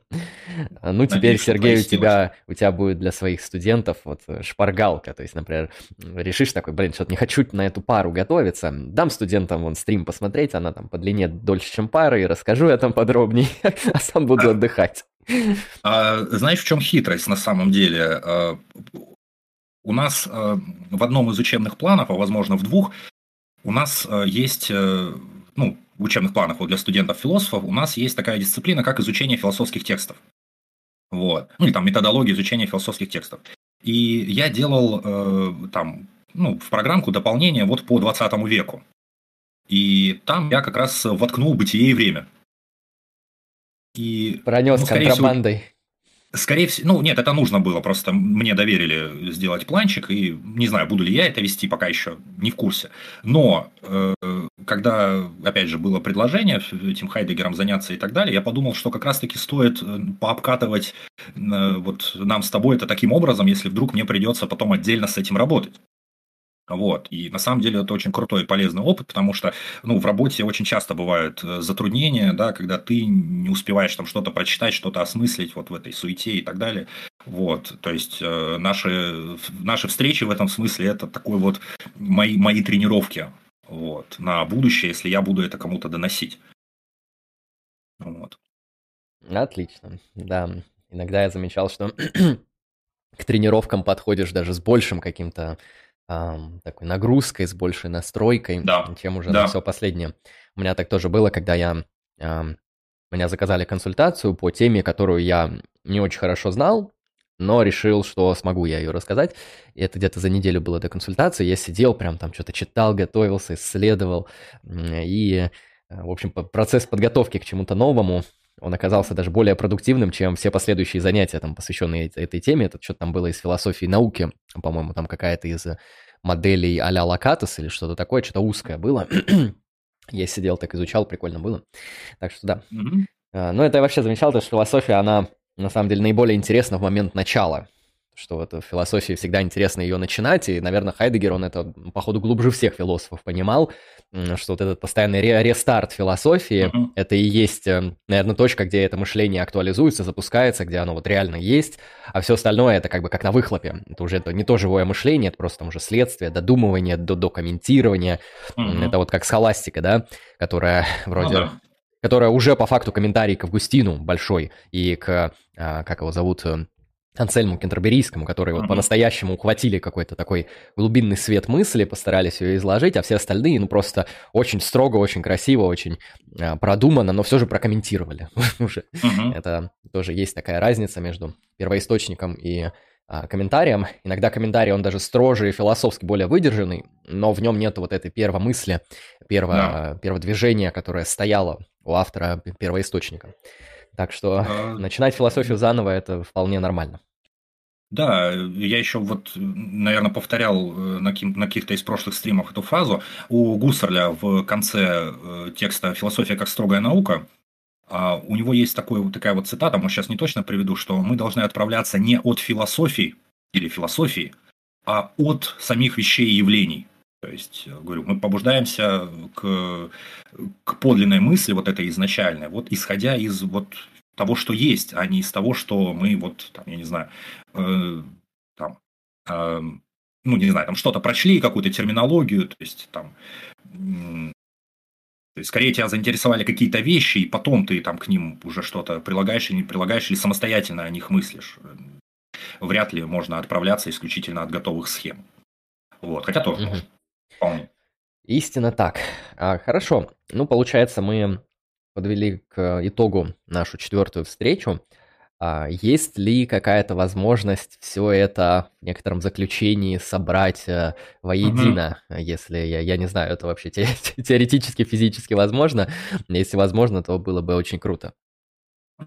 Ну, э, я бы здесь, э, ну как, как это можно попытаться резюмировать? Кстати, тут еще отвлеченный момент. Вот читая «Бытие и время», ну, вот как, как единый некий текст, вот я каждый раз понимаю, да, насколько чувствуется, что это, как говорят некоторые исследователи, некое лоскутное одеяло, что тут, ну, вот когда ну, я не знаю, когда, когда ты диссертацию из статей лепишь, вот получается такая канитель, то есть, э, не, ну, нет такого, конечно, как от метафизики Аристотеля, которая исключительная компиляция, но чувство определенной компилятивности вот здесь присутствует присутствует да, в э, бытии времени, вот как будто не то, чтобы это шито прям белыми нитками, но как-то вот очень порой много всего, одно из как будто из ниоткуда вышло, потом из ниоткуда возникло, постоянно повторяются одни и те же конструкции, вот, а, постоянно повторяет одни и те же вещи там, и так далее. И несмотря на то, что текст вполне себе целостный, в какой-то степени завершенный, э, вот все равно компилятивность в нем чувствуется. И вот опять же, вот мы говорили про экзистенциалы они, почему они здесь взяты? То есть я для себя понял, вот про которые мы говорили, там, понимание, толкование или вот их неподлинные варианты, я думаю, это примеры. То есть это не, как вот э, ты задавался вопросом, если какой-то законченный, предположим, список, перечень и так далее. У Хайдегера, может, это можно выделить, но это все примеры будут. Вот. Э, него даже где-то есть, кто-то там уже забыл, а, ну, короче, безделие это тоже экзистенциал. Вот. То есть экзистенциал это все, что имеет э, отношение вот к способу бытия. То есть мы сюда можем подвести очень много вещей. Говорят о вере как экзистенциале, например, о любви и так далее. Поэтому этот перечень, э, о котором мы сегодня говорили, мне кажется, это лишь примеры. Это лишь примеры или э, просто тематизации возможных отношений человека с миром или с другими и с самим собой. Вот, мне кажется, это э, э, примеры и вот э, вариации, да, вариации возможностей дизайн, возможностей присутствия. На самом деле этих возможностей, как бы, грубо говоря, бесконечный горизонт. Дизайн открыто, разомкнуто, да, в отношении мира, и мир точно так же открыт для нас. И вот возможные способы этого отношения а, как раз-таки и раскрываются, их необходимо раскрывать. И сегодня мы часть из них раскрыли. Вот, в, как бы в завершении, вот тут, э, вот опять же, мы выделили, допустим, болтовню, любопытство и прочее, как просто варианты падения перфален. Опять же, речь, понимание, толкование, на самом деле это примеры, модусы заботы. Э, да, о себе, о других, о сущем, вот в различных вариациях, да, э, как раз таки э, экзистенциалу заботы вот посвящена следующая глава, э, там, о заботе, об ужасе, об истине и так далее. То есть забота – это такой, по Хайдегеру, наверное, наиболее фундаментальный экзистенциал, который объединяет под собой все, о чем мы говорили. Ну, вот как-то так я бы это завершил. Угу. Ну, поэтому исследователи Хайдегера, молодые или нет, делайте максимальный акцент на заботу. Это будет для вас ключом пониманию всей системы. Ну, скорее да. Скорее всего, это объединяется в заботу, мне кажется, потому что ну, вот в следующей главе чувствуется, что некий итог подводится, потому что это последняя глава в разделе по аналитике дизайна как раз. Угу. Отлично. Ну, предлагаю тогда из чатика вычитать пару каких-то вопросов было, и будем понемножку mm. заканчивать. Вот Денчик Сядьпин спрашивает, если у каждого экзистенциала есть два модуса, собственное и несобственное, то к какому из этих модусов относятся экзистенциалы бытие в мире и бытие с другими? А, так, так, так, так. А, вот, угу, вижу вопрос. А, ну, скажем так, э, тезиса о том, что у каждого экзистенциала есть собственный несобственный модус, я не проговаривал, э, потому что, потому что, потому что, э, ну, если, например, бытие в мире суть экзистенциал, то, ну, он, он да, он распадается, да, на подлинный и неподлинный, но какую-то ему противоположность найти, чем не бытие в мире. Ну, ладно, это вопрос дискуссионный. А, да, вот. Собственно, бытие в мире и бытие с другими, вот, распадается на подлинный и неподлинный. А, Я думаю, что э, вот если бытие, бытие в мире мы возьмем, то как раз-таки вот различные э, варианты подлинных или неподлинных да, модусов этого экзистенциала, модусов бытия в мире мы рассмотрели, точно так же и с другими. Например, как подлинно, подлинное бытие с другими что означает? Соприсутствие, мид-дизайн, да, то есть, э, там, не знаю, какое-то взаимопонимание, да, э, взаимоотношения, заботливость и так далее. А неподлинное, э, неподлинный вариант бытия с другими – это объективация других, да, отношение к человеку как к средству, а не как к цели, если можно такой пример привести. Ну, как-то так. А, а бытие в мире, кстати, сейчас бытие в мире, это можно через позднего Хайдегера, например, бытие э, в мире, ну, в отношении, например, к природе, да, к природе можно относиться заботясь, ну, это по Хайдегеру, например, как вот крестьянин, там, мотыгой, там, вот так вот любит свою землю, вот так аккуратно ее возделывает, там, или там неподлинно злые промышленные мужики на тракторах приехали и почву всю, э, весь потенциал почвы израсходовали там не за там сто лет, да, как крестьяне бы мирные сделали, а, например, за лет 10. Вот. Ну, как варианты. Вот так. Угу. И вот тут еще по Хайдегеру необычный вопрос, не знаю, сможешь ли ты на него ответить. Можно ли соотнести хайдегеровское падение с энтропией у Летова? Как будто у Летова есть, э, да, как будто у Летова есть великое строгое концептуальное философское толкование энтропии. Э, я, я прошу прощения, я не смогу это прокомментировать, я не шибко так э, специалист в Летове, в его поэзии, а особенно что касается, если у него какие-то концепты, понятия. Мне, я Летова люблю очень, особенно позднего. Но несложно. Вот. Сравнить можно, при случае, при желании сравнить можно все, что угодно. И это не обязательно означает неподлинность этого сравнения. Это означает то, что мы как интерпретирующие, истолковывающие да, бытие, дазай, что мы способны к этому. Если мы способны вот слепить э, разные вещи, значит, э, ну, грубо говоря, имеем на это право. Возможность остается. Хорошо, да. ну будем тогда заканчивать. Еще раз напомню, что вы можете подписаться на канал а, Сергея, это паблик ВКонтакте. Еще раз расскажешь, что там интересное выходит, что там планируется выходить. Ну, а, пока, э, пока ввиду новогодних там временно э, мало я публиковал, в основном э, все мои последние, в основном все посты посвящены там а, обзору разного рода альбомчиков в экстремальной музыке. Но там также есть э, ссылки там, на мои предыдущие, там, наши, мои предыдущие стримы, э, есть подборки литературы, там пара мемчиков, э, пара киношек потом еще будет. Вот, в дальнейшем Надеюсь потихоньку перевести это все в видеоформат, который изначально, конечно, будет посвящен прежде всего музыке, но также в планах сделать там пару обзоров и на книжки, ну, имейте в виду философские, конечно же. Ну и как-то вот попытаться развивать медиа-контент. Если вдруг кого-то интересует, там, я не знаю, прежде всего, конечно, музыка экстремального толка, всякий метал, там, Dead Black, прочий грайндкор, вот, э, пожалуйста, подключайтесь. Вот. Я просто очень люблю об этом писать и говорить. Поэтому, если кому-то интересно, э, милости просим. Ну, и философия там тоже никуда не девается. Отлично. Это круто. Ну, все-таки мы справились с Хайдегером настолько, насколько это возможно. За четыре встречи смогли обозреть и что-то, что касалось э, до бытия и времени, да, периода, и да. долго разбирали, в том числе бытие и время. У нас получилось много больших таких концептуальных и содержательных э, стримов. Поэтому э, спасибо тебе большое, в первую очередь, Сергей, за подготовку, за реализацию этого всего, за прояснение, понимание. Думаю, те люди, которые по-настоящему хотят ввести себя в Хайдегера, им наши четыре трансляции очень сильно в этом помогут. Да, я тоже надеюсь. Э, ну, опять же, тут такой момент. Э, в принципе, с одной стороны, опять же, на этом и можно остановиться. Можно в случае чего продолжить. Я предлагаю это э, таким образом оформить. Ну, опять же, это мое предложение. Вот. Если что, ты можешь просто если у тебя тоже есть э, как бы, э, желание, э, можно сделать, ты можешь сделать в паблике просто опрос, да, то есть стоит ли продолжать, есть ли интерес и так далее. И исходя из пожеланий публики, можно этот вопрос решить. Да, да, думаю, можно вполне будет дальше смотреть.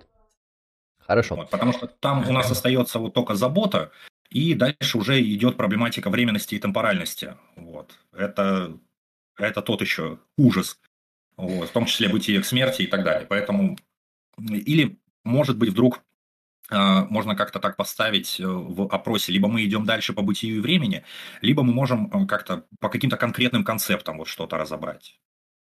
Угу. Вот. Вот как-то так. Там, допустим, отдельно там просто про бытие к смерти поговорить, например. А, отдельно также про заботу, про временность. Хорошо, да, да думаю, этим моментом вполне можно будет разобраться. Посмотрим, как там будет зрителям, и будем двигаться. Хорошо, угу. ну тогда, Сергей, буду тебя отпускать спать, то у тебя уже, ага. наверное, уже час ближе к утру. Эм, да. Поэтому спасибо тебе большое за сегодняшнее присутствие, хорошего тебе настроения, и еще увидимся. Да, тебе тоже всего хорошего, все, спасибо тебе, спасибо всем, кто смотрел, будет смотреть, вот, все, успехов. Всех благ.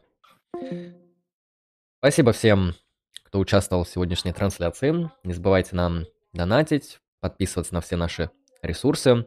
И пишите в комментарии, хотите ли вы а, последующее продолжение по Хайдегеру, потому что если хотите, то мы очень легко это все соорганизуем. А если нет, то вынесем это на будущее, которого может не случиться. В общем, эти все возможности зависят от вас. Всем хорошего настроения. Рад был вас видеть и слышать. Еще увидимся. С вами был Андрей Лемон, а вы были на канале Lucky Strike Philosophy. Всем прекрасной философии, аутентичного экзистирования, удачи и пока.